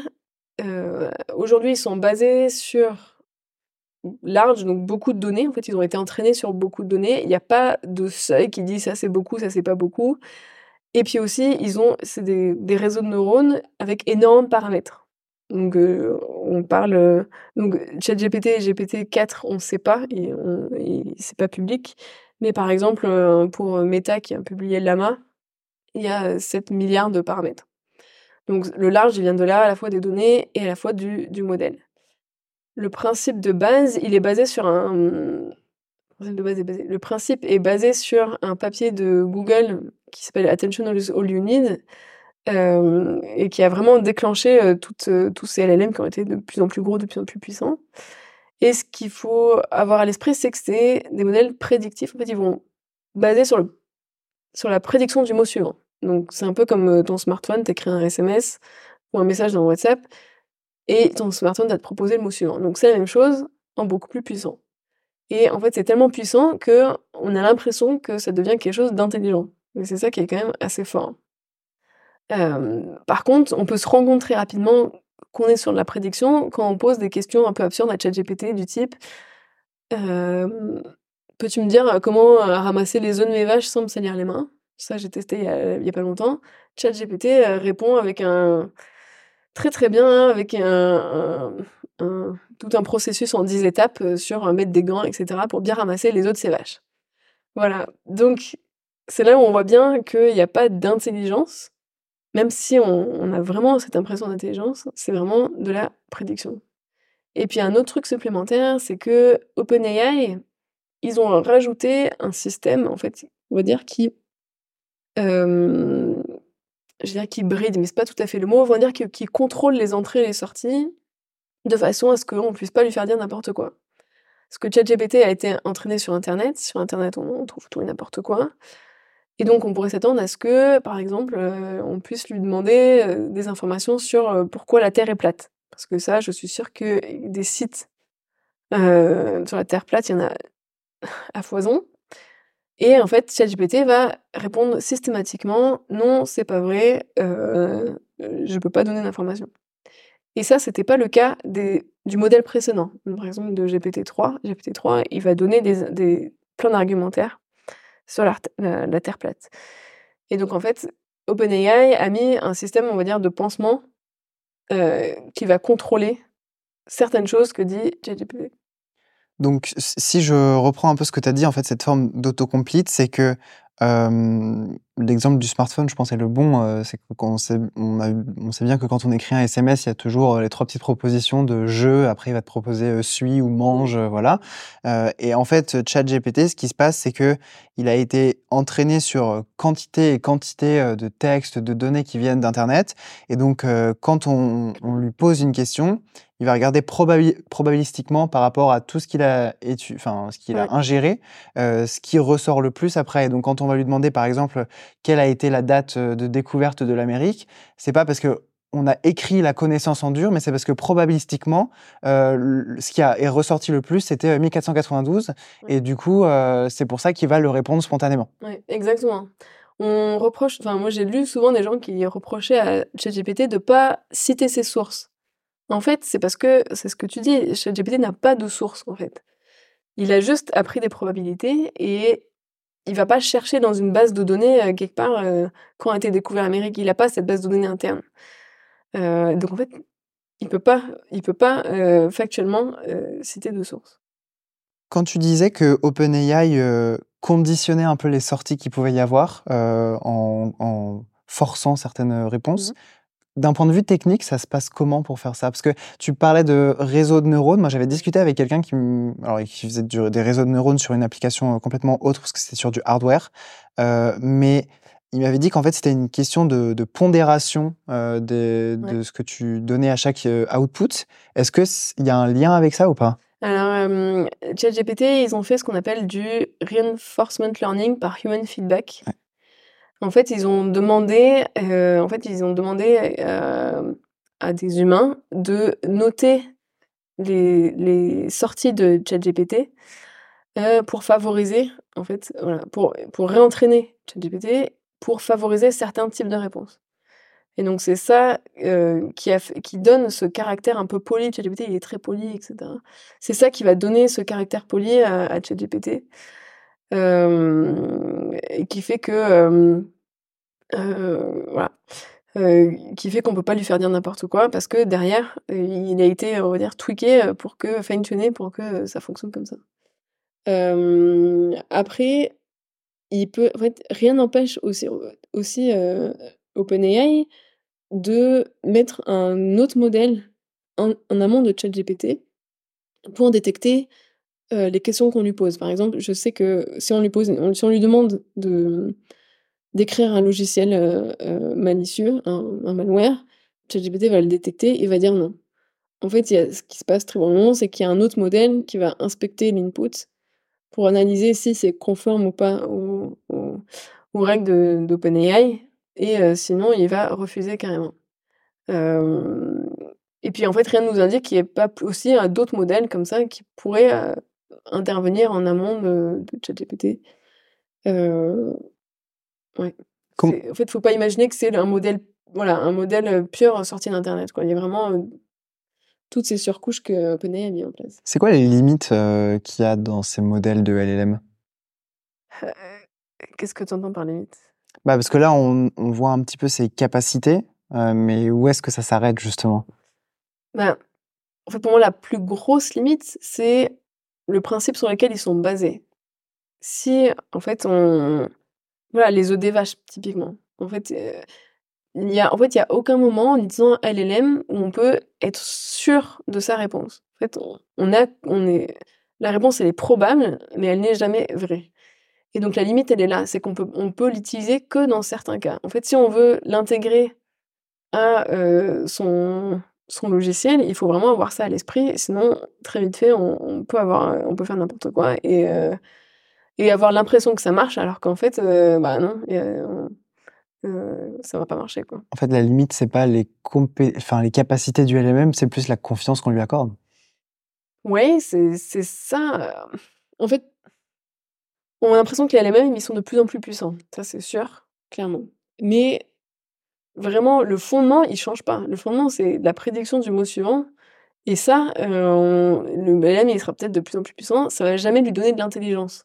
S'il va tomber sur un, un problème qu'il a jamais vu ou qui ressemble à rien à ce qu'il a vu, il va pas pouvoir raisonner.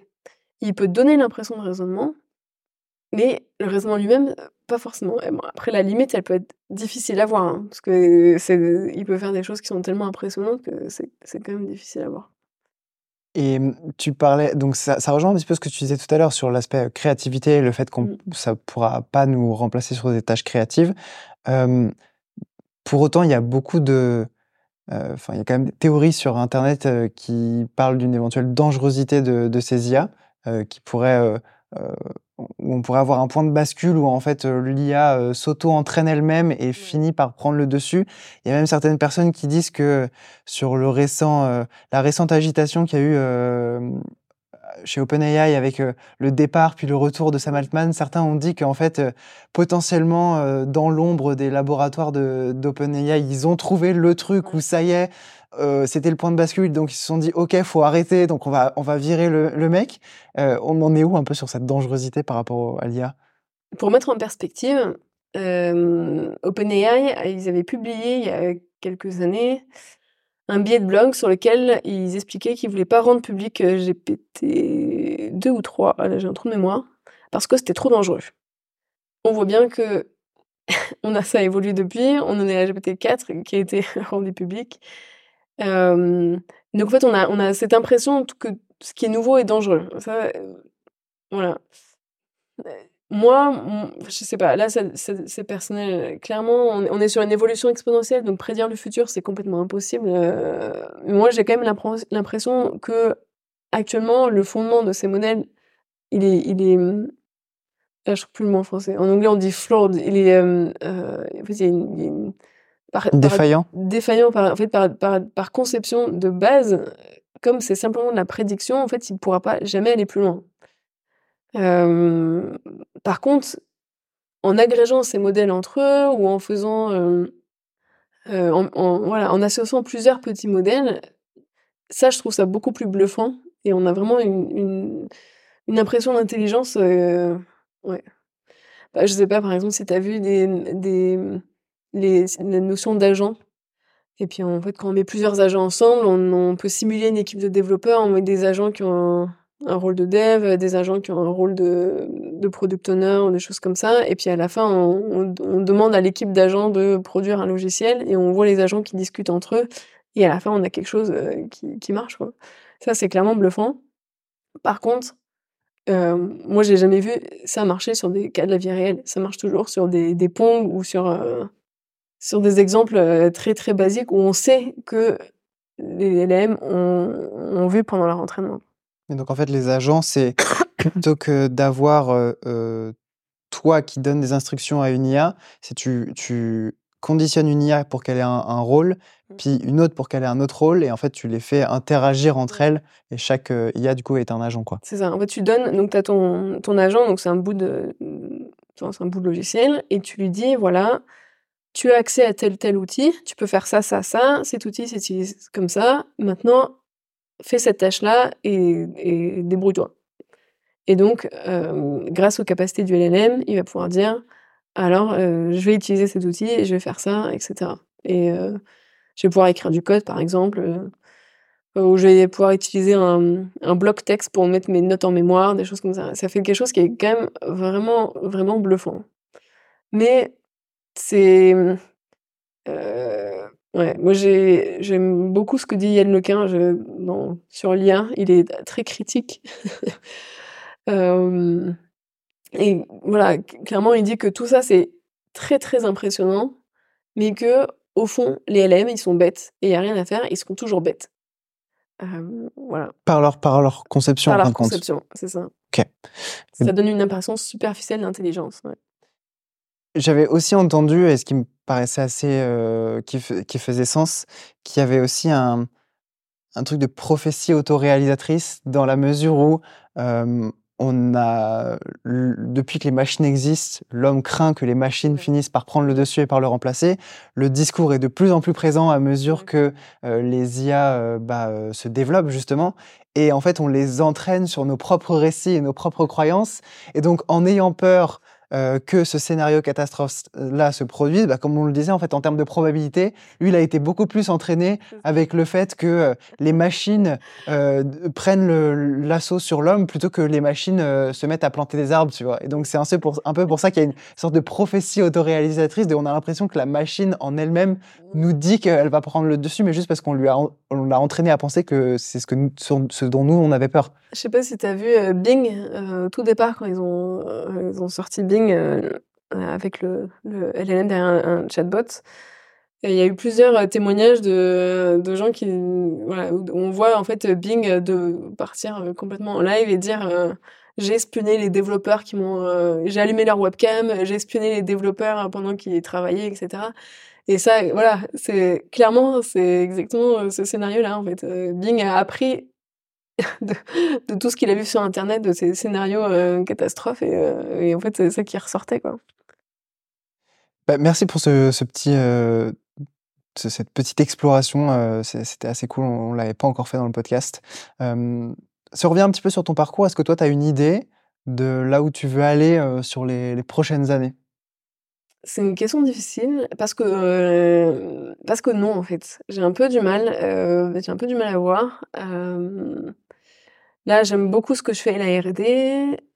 Euh, je pense que la, filiale expertise en France est, est pas évidente. En fait, ça, ça dépend bien sûr des entreprises, mais clairement, on voit très bien l'évolution de carrière, manager, etc., de manager de plus en plus de personnes, voilà. Autant quand on reste dans l'expertise technique, bah, je pense que c'est moins évident. là, moi, je suis contente d'avoir évolué, donc d'être passée sur l'IA. Là, cette année, pour moi, c'est aussi c'est une vraie évolution parce que, comme on a parlé, j'ai commencé à faire des conférences. Donc, ce rôle de TechRel, c'est c'est tout nouveau. donc ça, ouais, ça, c'est nouveau pour 2023. donc j'attends de voir un peu, voilà, on a, ça fait, voilà, ça fait un an que je fais du TechRel, on peut voir comment, comment les choses évoluent. mais j'ai un peu du mal, ouais, à voir la suite. T'es épanouie aujourd'hui dans ce que tu fais? Ouais, clairement, clairement. Et est-ce qu'à l'inverse, t'as une ou plusieurs interrogations en ce moment? Non, justement, mon interrogation, c'est ça, c'est comment, voilà, enfin, aujourd'hui, en tant que dev, à 8 ans d'expérience, on est senior, j'en ai 12, et il me reste encore 30 ans à travailler. ça fera vraiment beaucoup de seniorité. Qu'est-ce qui va se passer? J'ai en parlant de rôle modèle au tout début. bah, dans mon entreprise, il y a une, personne que je, vais citer qui s'appelle Jean-François James, qui donne aussi des conférences et qui, je, c'est pas un secret, hein, qui est quand même proche de la retraite. Et euh, donc, je trouve que c'est super de voir euh, ce genre de personnes euh, très expertes, très seniors, faire toujours ce genre de choses et être toujours passionné par la technique et passionné par son travail. ouais, c'est toujours inspirant. L'interrogation, c'est plutôt quelle est la suite finalement? Ouais, tout à fait. Je te propose qu'on passe à la deuxième partie de l'épisode, le rollback. Oui. Le rollback, c'est donc le moment où tu nous racontes un loupé ou une embûche qu'il y a eu sur ton parcours. Qu'est-ce que tu as pour nous? Alors, euh, donc, on a parlé de faire des conférences. En fait, j'ai fait ma première conférence en janvier 2023, euh, Snowcamp euh, à Grenoble. Et en fait, c'était pas la première fois que je postulais. Ça faisait quand même plusieurs années que j'avais envie de parler en conférence. Et en fait, j'avais déjà soumis sept fois, sept talks différents enfin, en tout cas, j'avais soumis sept talks à plusieurs conférences depuis, je pense, peut-être 2017, ouais, quelque chose comme ça, peut-être 2018. donc ça a pris du temps à marcher. donc sept tentatives pour réussir finalement à pouvoir à parler une fois en conférence, ouais. qu'est-ce qui qu'est-ce qui a fait que tu as persévéré alors, plusieurs choses. Euh, déjà, j'avais envie de le faire, toujours. Hein, c'est pas parce que j'ai eu des refus que j'ai plus envie de le faire. Euh, j'ai toujours aimé partager euh, connaissances techniques, que ce soit juste en discutant comme ça de façon informelle avec mes collègues. moi, je crois vraiment au pouvoir de l'émulation. mais que ce soit aussi en session le midi, on, je faisais pas mal de brown bag lunch, enfin, voilà, où on prend un sujet technique et puis on partage entre collègues entre midi et deux. Euh, j'aime aussi les meet-up. Donc euh, voilà, le partage technique, euh, c'est quelque chose que j'aime beaucoup. Et je trouve ça toujours plus efficace de discuter avec quelqu'un ou d'écouter quelqu'un parler que de lire un blog, un article de blog sur un site web. Alors plus efficace, c'est plus long, mais on va dire que ça s'imprime mieux. Euh, donc dans certains cas, ça peut quand même être plus efficace de, lire un article de blog, mais euh, c'est plus, profond de voir les gens en vrai. Donc ça, j'avais toujours envie de le faire. Euh, puis, en fait, on va dire que les refus, c'est courant aussi donc je sais que je n'étais pas la seule à avoir des refus. j'ai pas, au moins j'avais pas cette sensation de je suis la plus nulle, j'y arrive pas. Voilà, je sais qu'il y a plein d'autres gens qui arrivent pas, donc je n'étais pas découragée par ça. Et après l'élément déclencheur, vraiment, c'est ce que mon entreprise a mis en place. En fait, vraiment ce, ce 10% de temps que j'ai, plus une équipe. C'est-à-dire qu'il y avait des développeurs, des gens expérimentés, des personnes expérimentées qui ont déjà fait des conférences qui ont pu m'aider pour écrire mon premier CFP, euh, enfin pas mon premier, mais qui ont pu m'aider pour l'écrire un, CFP bien construit, aider à choisir des sujets, J'ai eu aussi un coaching. euh, alors ça, c'était venu après. J'avais déjà été prise à plusieurs conférences, mais j'ai eu aussi un coaching sur euh, comment bien présenter une conférence, comment bien répondre aussi à des CFP par quelqu'un d'extérieur qui s'appelle Julien Topsu, qui travaille à Chaudot. Euh, et je pense que tout ça, ça, voilà, ça a fait un déclic. Plus, bien sûr, on va pas se mentir, hein, le fait que je travaille dans l'IA au moment où l'IA c'est le sujet du moment, bah, c'est sûr que j'en ai vraiment Bon profité. endroit au bon moment, Ouais, ouais. Voilà, bon endroit, bon moment. Donc CFP, c'est les call for papers, Ouais, c'est ce que tu dois présenter pour euh, faire une conférence? Exactement. Donc, une- alors il y a des conférences très sélectes où on, on- on t'appelle, mais c'est- C'est pas toi qui candidate. c'est pas toi qui connais, ça m'arrive C'est pas. comme le webbook, c'est don't, don't call us, we call you. Ouais, c'est ça. La plupart du temps, les conférences font des CFP, des call for paper, où en fait on doit soumettre plusieurs choses. Alors déjà, un descriptif de soi, dire qui on est, donner ses références, est-ce qu'on a déjà parlé, euh, en fait, quelle est notre légitimité pour proposer ce sujet-là. Et puis le sujet en question. Donc il faut donner un titre, il faut donner un abstract qui sera à destination des participants à la conférence. Il faut aussi donner plus de détails qui, là, sont à la destination du comité de sélection. Et là, ces détails-là, c'est là où on essaye de convaincre, dire, euh, c'est pas le même niveau. Là, il y a l'abstract, il faut convaincre les gens de venir. Donc, ça peut être très court. Faut pas donner trop de détails, c'est plus un, teaser. Euh, pour, les- pour le comité de sélection, il faut plus montrer que on a déjà une idée, que c'est construit, que c'est pas, euh, euh, que c'est pas du vent. Parce que quand même, très souvent, quand on postule en CFP, en fait, on n'a pas forcément déjà créé le sujet. Moi, pour les nouveaux sujets, je les crée pas en, en amont. En fait, j'attends d'être accepté à la conférence. Mais il faut que l'idée soit suffisamment poussée pour que l'abstract et euh, le, le elevator pitch euh, soient voilà, aient suffisamment de matière euh, pour être convaincant. Voilà. Ok, Je sais pas si c'est plus clair. ouais. Donc du coup, euh, si je résume un petit peu euh, ce, ce rollback, ce qui a fait que tu as été refusé cette fois, c'était principalement, tu penses, parce que les candidatures étaient pas suffisamment bien construites? Ouais, clairement. Je, maintenant que je, euh, ouais, maintenant que j'ai travaillé sur mes candidatures, euh, je pense que mes candidatures étaient pas assez, ouais, pas assez construites. Le sujet, peut-être, peut-être pas tant que ça, parce que j'avais postulé par exemple sur des sujets Hadoop, avec du Hadoop qui était quand même, euh, voilà. Euh, mais il y a quand même une façon de présenter le sujet en fait. Euh, Il y a ça aussi, c'est vrai.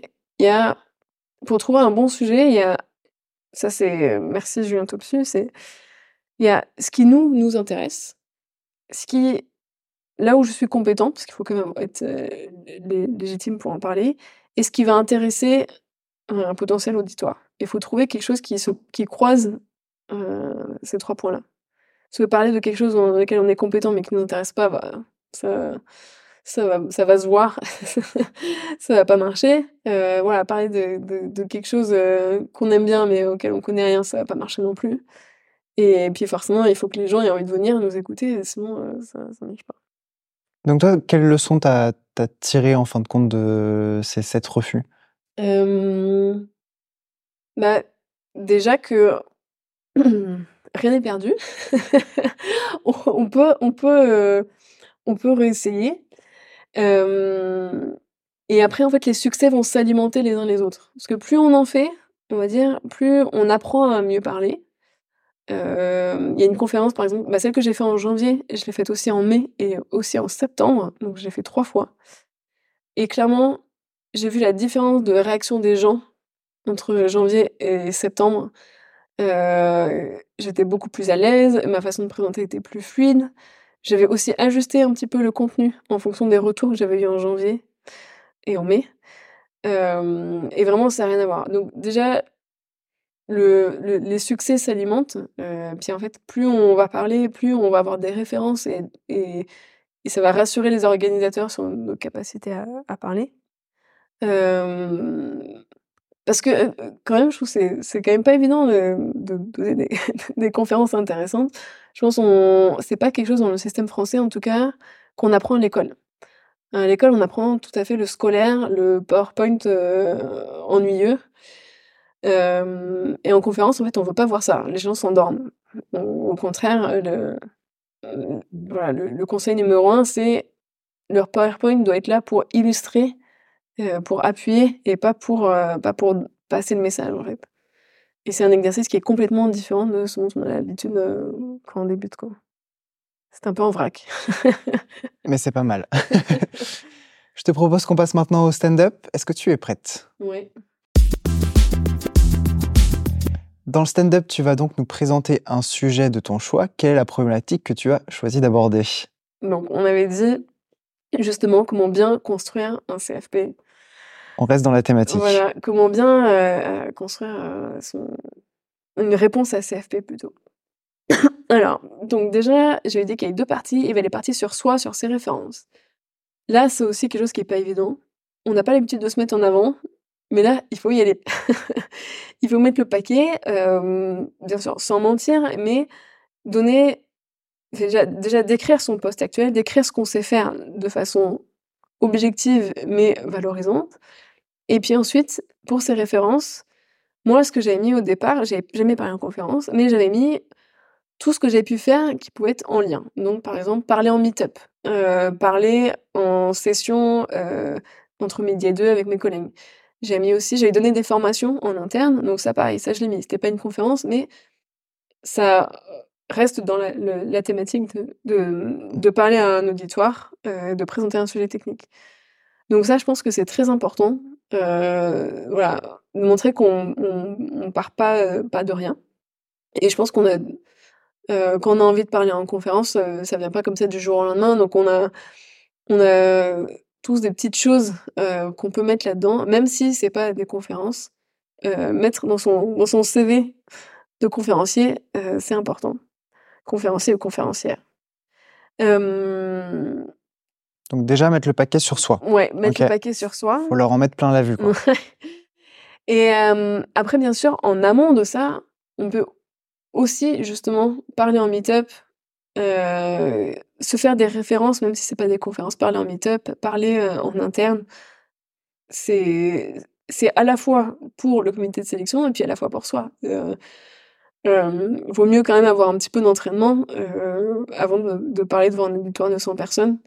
Avoir à parler quelques fois devant 10-20 euh, personnes, c'est, c'est quand même mieux. donc ça, c'est le premier point. Et après, le deuxième point, pour le CFP lui-même, donc, il y a le titre.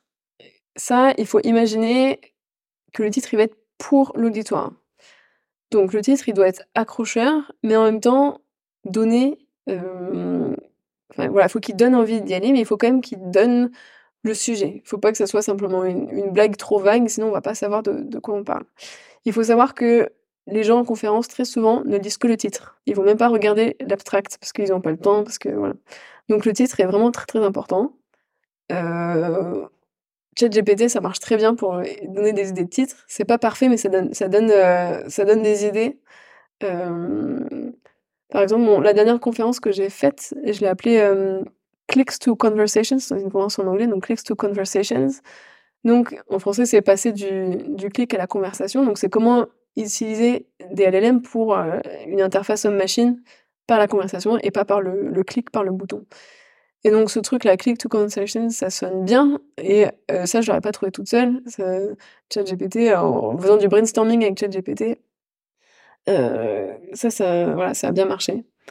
Euh, donc le petit le petit prompt donne-moi 10 idées de titres comme ça et puis itérer du type inclus ce mot-là ou rajoute une blague, rajoute un jeu de mots, fait une référence à ça. Bon, ça marche pas toujours. Hein, et, il y a moment où je cherchais un jeu de mots sur je sais plus un thème comme Star Wars, ça marchait pas. Mais ça permet voilà, d'aider au, au brainstorming. Euh, j'ai parlé de ChatGPT, mais bien sûr, bien sûr, si vous avez des collègues, des amis qui peuvent vous aider, ça, ça c'est encore mieux. Euh, est-ce qu'ils vérifient avec eux, est-ce qu'ils comprennent? Euh, Enfin déjà, est-ce qu'ils ont envie de venir voir la conférence juste avec le titre? Est-ce qu'ils comprennent Est-ce qu'ils savent euh, de quoi vous avez parlé juste avec le titre? Ça, c'est important. Ensuite, pour l'abstract, je découperai en trois parties. Première partie, partie accroche. Donc là, en fait, on va essayer de expliquer la problématique auquel on veut, qu'on, veut, auquel on, veut répondre, à laquelle on veut répondre, euh, de façon à ce que le lecteur accroche, en fait. Donc, moi, j'aime bien m'adresser à la personne ou en, tout cas essayer de construire une, relation, essayer de construire une, espèce de relation d'empathie pour que l'accroche marche. Donc voilà, une petite phrase, peut-être deux ou trois même, euh, pour expliquer les problématiques, mais en incluant la personne qui va lire sa problématique. Ensuite, deuxième partie, le contenu. Donc là, c'est bien de donner les grandes étapes, pas besoin d'aller trop dans les détails, mais en trois points, par exemple, on va voir ça, puis ça, puis ça, euh, avec tous les mots-clés. S'il y a des technos spécifiques, les mettre, parce que ça, c'est toujours les... Euh, euh, enfin, ça, ça, ça, parle aux gens, en fait. C'est, essayer quand même d'être concret et pas, et pas trop vague. voilà. Et puis, dernière phrase, enfin, dernière partie plutôt, un petit résumé qui dit qu'est-ce que la personne aura appris à la fin du talk. Donc, euh, par exemple, euh, vous aurez appris euh, 5 tips pour faire ceci, ou vous aurez vu une démo en live de tel framework, ou voilà. Ou à la fin de ce talk, vous serez capable de créer des applications from scratch avec ta ta ta. Voilà. Ça me fait vachement penser au copywriting. Il y a un framework très simple dans le copywriting qu'on appelle le, le PAS, le PAS. C'est problème, agitation, solution. Ah oui, c'est un peu ça. En fait, c'est ça, c'est au début, tu évoques le problème et, et tu disais euh, euh, se mettre à la place des gens qui vont être là. En fait, c'est presque de la user research. En fait, c'est comprendre quel est leur problème à eux et qu'est-ce que tu vas venir résoudre. Mm. Donc, tu mets en, en, lumière le problème. Ensuite, un peu l'agitation parce que bah, justement, tu détailles un peu les pain points dont tu vas parler et que tu vas essayer de résoudre dans ta, dans ta conférence. Et solution, bah, avec quoi est-ce qu'ils repartent? Ouais, bah, c'est exactement ça. Ouais. C'est exactement ça. Et après sur le la forme aussi, euh, faut pas oublier que les gens, ils sont là pour, pas pour s'amuser, c'est pas le bon terme. Mais ils sont C'est de l'infotainment en fait. Ouais, c'est entre s'instruire et se divertir. Voilà, c'est un très très très bon mot. Qui est désolé anglais, mais j'essaie de le traduire, ouais. Et donc du coup, ça aussi, il faut le faire apparaître dans l'abstract. Montrer que ça va pas être une, conférence euh, PowerPoint à bullet point ennuyante. Et donc, du coup, avoir un petit peu d'humour ou avoir. Euh, voilà, montrer que ça va être quelque chose de dynamique et vivant dans l'abstract, euh, ça, ça peut clairement être un, point, un point important. Bah merci. T'as d'autres trucs à, rajouter là-dessus? Non, c'est tout. Donc avec ça, on est prêt pour sur notre route pour le, premier, notre première conférence. Bah, j'espère, j'espère. Et en tout cas, si je veux quand même rajouter quelque chose, c'est que on entend aussi beaucoup parler de gens qui disent il faut absolument aller en conférence, en être un bon développeur ou développeuse, il faut absolument faire des meet-up, il faut absolument, voire même donner des conférences. Ça, moi, je suis pas tout à fait d'accord. Je pense que chacun son truc. on peut être très bon développeur ou développeuse sans jamais aller à aucun meet-up. voilà, il n'y a, y a, pas d'obligation, mais si c'est quelque chose qui vous intéresse et qui vous plaît, il faut y aller.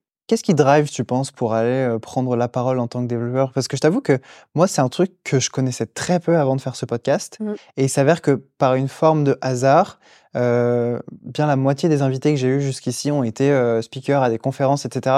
Je pense que c'est pas un hasard, mais plus un biais qui font que forcément ils sont plus visibles sur Internet. Donc c'est pour ça que je, suis tombé sur ces personnes-là. mais du coup, ouais, pour toi, qu'est-ce qui un peu incite à prendre cette posture-là? Alors, Déjà, ça peut être un peu surprenant. Moi, je suis très, enfin, je suis introvertie. J'étais euh, toute mon adolescence, j'étais ultra timide. Maintenant, ça va mieux, je me soigne. Euh, et en fait, je connais pas mal de speakers, c'est aussi le cas, qui sont plutôt des personnes introverties. Et en fait, euh, je pense que pour les personnes comme moi, c'est beaucoup plus facile de parler d'un sujet défini, cadré, technique, devant, devant des gens, que de faire du small talk. et donc, du coup, construire un lien euh, avec des gens via une conférence, c'est beaucoup plus facile que construire un lien euh, via une rencontre informelle, euh, via du, small talk. Ça, c'est le premier point. Donc, pour faire du networking, pour progresser sa carrière, je pense que c'est vraiment un, super tremplin. et après, moi, comme je dis, hein, j'ai toujours aimé partager. Et en fait, la première fois où je suis allée en conférence, je suis allée écouter quelqu'un sur un sujet que je connaissais un peu. Et en fait, je me suis dit, mais c'est intéressant ce qu'il dit, mais en fait, moi aussi, je pourrais le faire. Alors, pas forcément sur ce sujet-là, pas forcément maintenant, mais je me dis, bah, en fait, c'est un peu démystifier le truc, quoi. Je me dis, bah, c'est pas, pas une, une rockstar, quoi. Il a pas des paillettes dans les cheveux ou, je sais quoi. Et, voilà, il parle de ce qu'il sait faire et il n'y a pas, il pas d'ego surdimensionné. Il a pas, en fait, c'est, simple. Et en fait, on n'a pas besoin de se positionner en tant qu'expert pour dire je vais parler et ce que je vais dire et, et la, la, vérité absolue. Non, en fait, on, peut très bien parler et se dire bah voilà, j'ai fait un truc cool. regardez, je vais vous montrer. J'espère que vous avez trouvé ça cool avec moi. Et il n'y a pas besoin de plus que ça. donc voilà, le fait de voir quelqu'un, c'est à démystifier. Et puis après, il y a un moment dans sa conférence où il a dit quelque chose où j'étais mais vraiment pas du tout d'accord. Et je pense que j'étais pas la seule. et personne lui a lancé de tomates. et donc je me suis dit, bah voilà, en fait, on, peut dire des choses, bah, soit, dans mon point de vue, c'était faux, mais on peut dire des choses et que les gens sont pas d'accord, ou voilà, et ben bah, il se passe rien. Peut-être qu'on peut lui, en parler après, mais voilà, il n'est pas hué, il n'y a rien, enfin, il n'y a, pas de pression, en fait, ni dans un sens, ni dans l'autre. Et là, je me suis dit, bah, en fait, j'aime bien partager ce que je sais, bah, pourquoi pas, quoi. C'est marrant, ça rejoint un petit peu ce que disait Garance dans le premier épisode où, où je lui ai posé cette question aussi de qu'est-ce qui te, qu'est-ce qui déclenche un peu ce pas de dire je vais y aller? Et c'est un peu le, déjà l'inconnu, pourquoi pas, mmh. allons-y, je vais découvrir et qu'en fait, au pire, c'est si ça se passe pas bien, bah, c'est juste un mauvais moment sur le coup mmh. et c'est pas grave en fait. Et effectivement, je pense que moi j'avais aussi cette conception de il faut absolument être un expert sur ce dont tu vas parler et visiblement non. Bah, mon point de vue, non. Peut-être peut qu'il y a des gens qui pensent pas, mais euh, voilà, on. N'a pas un imposteur non plus, il faut savoir ce dont, tu, ce dont, tu, parles, mais ouais. Et en fait, en fait, tout est dans le discours. Si je présente un sujet en disant regardez, j'ai fait ça, c'est cool, bah voilà, il n'y a rien de plus. Euh, euh, si je présente le même sujet en disant euh, je sais comment le faire si vous faire si vous voulez faire quelque chose il faut faire comme ça avec comme ça et sinon vous allez vous tromper bah c'est pas tout à fait pareil donc on peut très bien voilà présenter des sujets sans ego juste voilà par envie de partager et après je pense que moi j'aime bien aussi le goût du challenge clairement présenter un sujet, c'est, quand même un challenge. Hein. à chaque fois, euh, même si je l'ai fait quand même un paquet de fois cette année, bah, j'ai quand même toujours le track avant. Pas forcément avant de monter sur scène, mais plus euh, deux semaines avant où je suis en train de finir les. Voilà, faire les derniers ajustements où je me dis, mais en fait, mon sujet il est nul, euh, tout le monde sait déjà ce que je vais dire, ça va intéresser personne. Je me dis, mais jamais, plus jamais je réponds à de CFP, plus jamais. Puis en fait, euh, voilà, après la conférence, euh, il y a des gens qui viennent me voir en disant «Ah mais c'est super, t'es super intéressant, j'ai appris des choses, euh, merci». Et je me dis «OK, bah, je sais pourquoi je le fais et, je recommencerai». C'est génial cette, tu vois, tu parlais tout à l'heure de ne pas sentir rôle modèle, mais finalement, il y a un peu de ça quand même. je sais pas. Et c'est marrant parce que j'aurais pas du tout pensé au côté c'est un bon exercice pour les introvertis. Oui. Alors que oui, et ton explication est très bonne. En fait, tu as dit j'étais j'étais timide quand j'étais adolescente. Mmh. Parfois, on confond la timidité et l'introversion, ce qui n'est mmh. pas la même chose. L'introversion et l'extraversion, c'est vraiment quel rapport énergétique tu as à l'échange social avec d'autres personnes? Les extravertis sont des personnes qui euh, ont une énergie qui augmente par l'interaction sociale, alors que les introvertis, ça leur prend énormément d'énergie.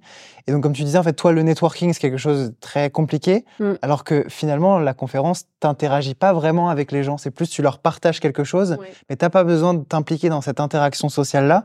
Et donc, c'est pour ça que finalement, c'est peut-être un exercice plus facile. Oui, et, euh, et les interactions sociales qui en découlent, parce qu'il y en a, elles sont beaucoup plus faciles, parce que du coup, il y a le mmh. sujet, en fait on a un lien, on, enfin, on peut aborder les gens. Euh, même moi, maintenant, quand j'assiste aussi aux conférences, je vais voir le speaker après. Et en fait, euh, c'est facile parce que le sujet est trouvé.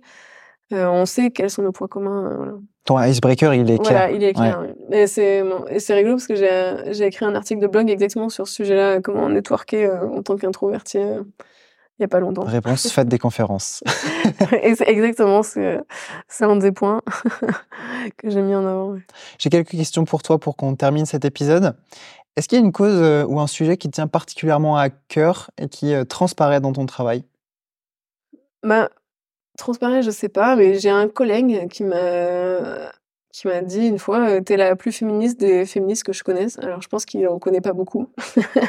Mais clairement, pour moi, le fait d'être une femme dans un environnement masculin, bah, ça fait que, bah, un peu malgré moi, hein, je bah, j'ai à cœur le fait, qu'il y ait plus de femmes dans voilà, dans dans l'informatique. Et et voilà, quand je on m'avait dit par exemple, «Tiens, toi qui es une femme, donne-moi ton avis sur le design de de telle ou telle chose». Ça, c'est le genre de choses, qui m'énerve absolument parce que, c'est le le stéréotype de la femme qui sait qui peut avoir un avis sur le design. le créatif, c'est forcément féminin, c'est forcément féminin et du coup, le contre-pied de ça, c'est forcément que, bah, le technique, c'est pas féminin. et donc, ça, c'est, voilà, c'est clairement, je pense que les gens qui me connaissent savent que, ouais, sans, voilà, sans en faire du bruit, quoi, mais forcément, en étant une femme dans un milieu d'hommes, ça joue, quoi. Est-ce qu'il y a des outils ou des techniques que tu trouves indispensables pour ton travail au quotidien? Alors là, je vais répondre Copilot. Je teste Copilot depuis quelques mois. Donc l'outil de GitHub pour la donc l'IA qui permet de faire la complétion automatique. Et maintenant, je ne peux plus m'en passer, vraiment. c'est ça me fait gagner un temps fou. Déjà parce que je fais de la R&D, donc je suis tout le temps en train de tester des nouveaux frameworks, des nouveaux, des nouveaux outils et je sais ce que je veux faire, mais je connais pas la syntaxe et donc du coup, là, Copilot, il est parfait pour ça. Ouais, en fait, il y a un moment où j'avais tellement l'habitude de coder avec Copilot que quand j'arrivais dans mes mails et que je voulais écrire un mail, je trouve ça frustrant que Outlook ne ne complète pas mon mail, quoi. Finalement, est-ce que, l'association, architecte plus copilot, c'est pas le duo parfait? Parce que toi, tu as le cerveau pour concevoir le truc et ensuite tu utilises l'IA pour euh, écrire les programmes. Peut-être. Peut-être. Quelles sont les ressources euh, qui ont eu le plus gros impact sur ton parcours? Ça peut être livres, cours, podcasts, conférences, discussions. Ben, mmh, moi, je veux dire mes collègues, en fait. ça, va être vague. Mais clairement, j'ai l'impression d'avoir beaucoup, beaucoup appris au contact de tous les collègues que j'ai croisés. Le fait d'échanger tout le temps, j'ai parlé d'émulation, je redis, pour moi, c'est quelque chose qui est vraiment important. toujours confronter ses idées, en fait, on, apprend toujours, quoi. Je, on va dire que quand on fait du code, au final, le euh, commit Git, il, est à son, nom propre, mais euh, moi je crois pas du tout. Euh, enfin, moi, le meilleur code que je fais, c'est toujours quand j'en ai parlé avant, quand j'ai discuté avant avec d'autres personnes. Quoi. Alors, du coup, plutôt team présentiel ou team remote? Hybride. Joker. non, non, je, ouais, vraiment. le, sans le, le remote, j'apprécie. Là, je travaille en, en hybride, donc j'ai trois jours de remote par semaine. Et ça, clairement, pour l'équilibre vie pro perso, c'est génial. Mais je peux, j'aurais du mal quand même à me passer, je pense, euh, des deux jours par semaine euh, où je peux vraiment discuter avec mes collègues et où on fait, euh, on fait avancer la, on fait avancer la, R&D, j'espère. Je suis plutôt team hybride aussi, où, comme tu dis, j'aime bien la praticité des fois de se dire, bah là, je suis à la maison, j'ai pas le temps de trajet, etc. Euh, et pour autant, l'interaction que tu as avec les gens, elle est quand même vachement stimulante et vachement euh, créatrice aussi, euh, comme tu le dis. Donc, je trouve que l'équilibre est, cool. Je suis d'accord. Est-ce que tu as une découverte récente à nous partager? Pas forcément pro d'ailleurs. Un livre, un service, une astuce, tout ce que tu veux. Je, dirais quelque chose qu'on n'a pas déjà parlé. découverte récente.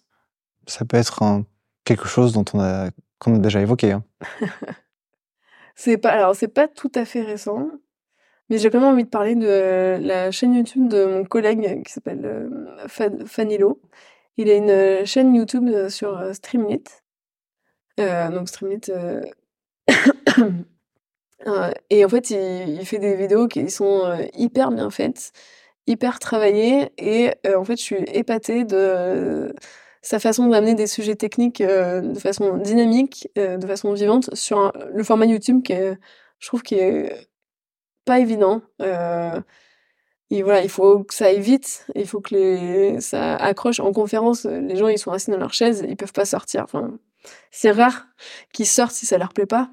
Alors que sur le format YouTube, en fait, on est, on est sollicité par 15 autres onglets, par son téléphone, donc il faut que ça accroche l'attention et euh, et en fait, c'est très facile de, voilà, de, de switcher. Et, euh, et, vraiment, je trouve que je suis très admirative de, de sa façon de faire des, des vidéos YouTube. Euh, ouais. Streamlit, c'est quoi? Streamlit, c'est un, un, framework Python qui permet de, de, faire du front, entre autres. Ok. S'il y a une chose que tu retiens de ton expérience, ou que tu voudrais éventuellement que les, les auditeurs retiennent, ce serait quoi? Alors, mon expérience. En fait, moi, je dirais qu'on on peut changer, en fait. On peut changer de techno, on n'est pas coincé, en fait, faut pas hésiter à, à sortir de son domaine d'expertise pour, aller voir autre chose si on est on a envie de si on a envie, bien sûr. Que justement, comme on disait, on a 40 ans de carrière, donc on a le temps de faire plusieurs switches. Et parfois, ça peut être dur hein, de, revenir en, à la case zéro où on se dit, bah voilà, je sais plus rien faire.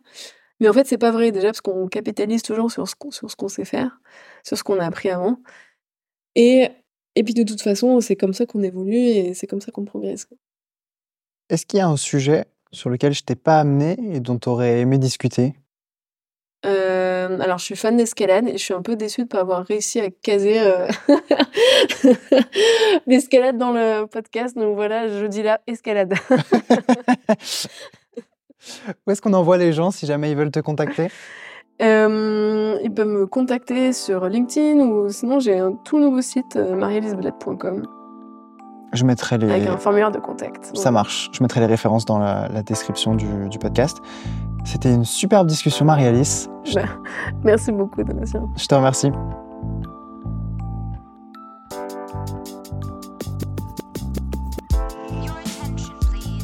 Merci encore à mon invité pour cette discussion. J'espère que vous en avez appris au moins autant que moi. Je suis d'ailleurs sûr que certains passages de cette discussion vous ont fait songer à d'autres sujets ou même à d'autres personnes. Alors partagez-leur cet épisode avec un petit message du genre Hey, j'ai écouté ce podcast et ça m'a fait penser à toi.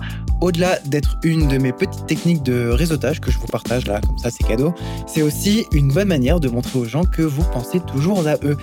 Aussi, partagez publiquement cet épisode sur un channel de veille de votre Discord ou du Slack de votre boîte par exemple, parce que c'est en faisant passer ces bonnes idées qu'on améliorera notre développeur experience à tous. C'était Donatien, je vous dis à très vite pour un prochain épisode. Merci d'avoir écouté. Ciao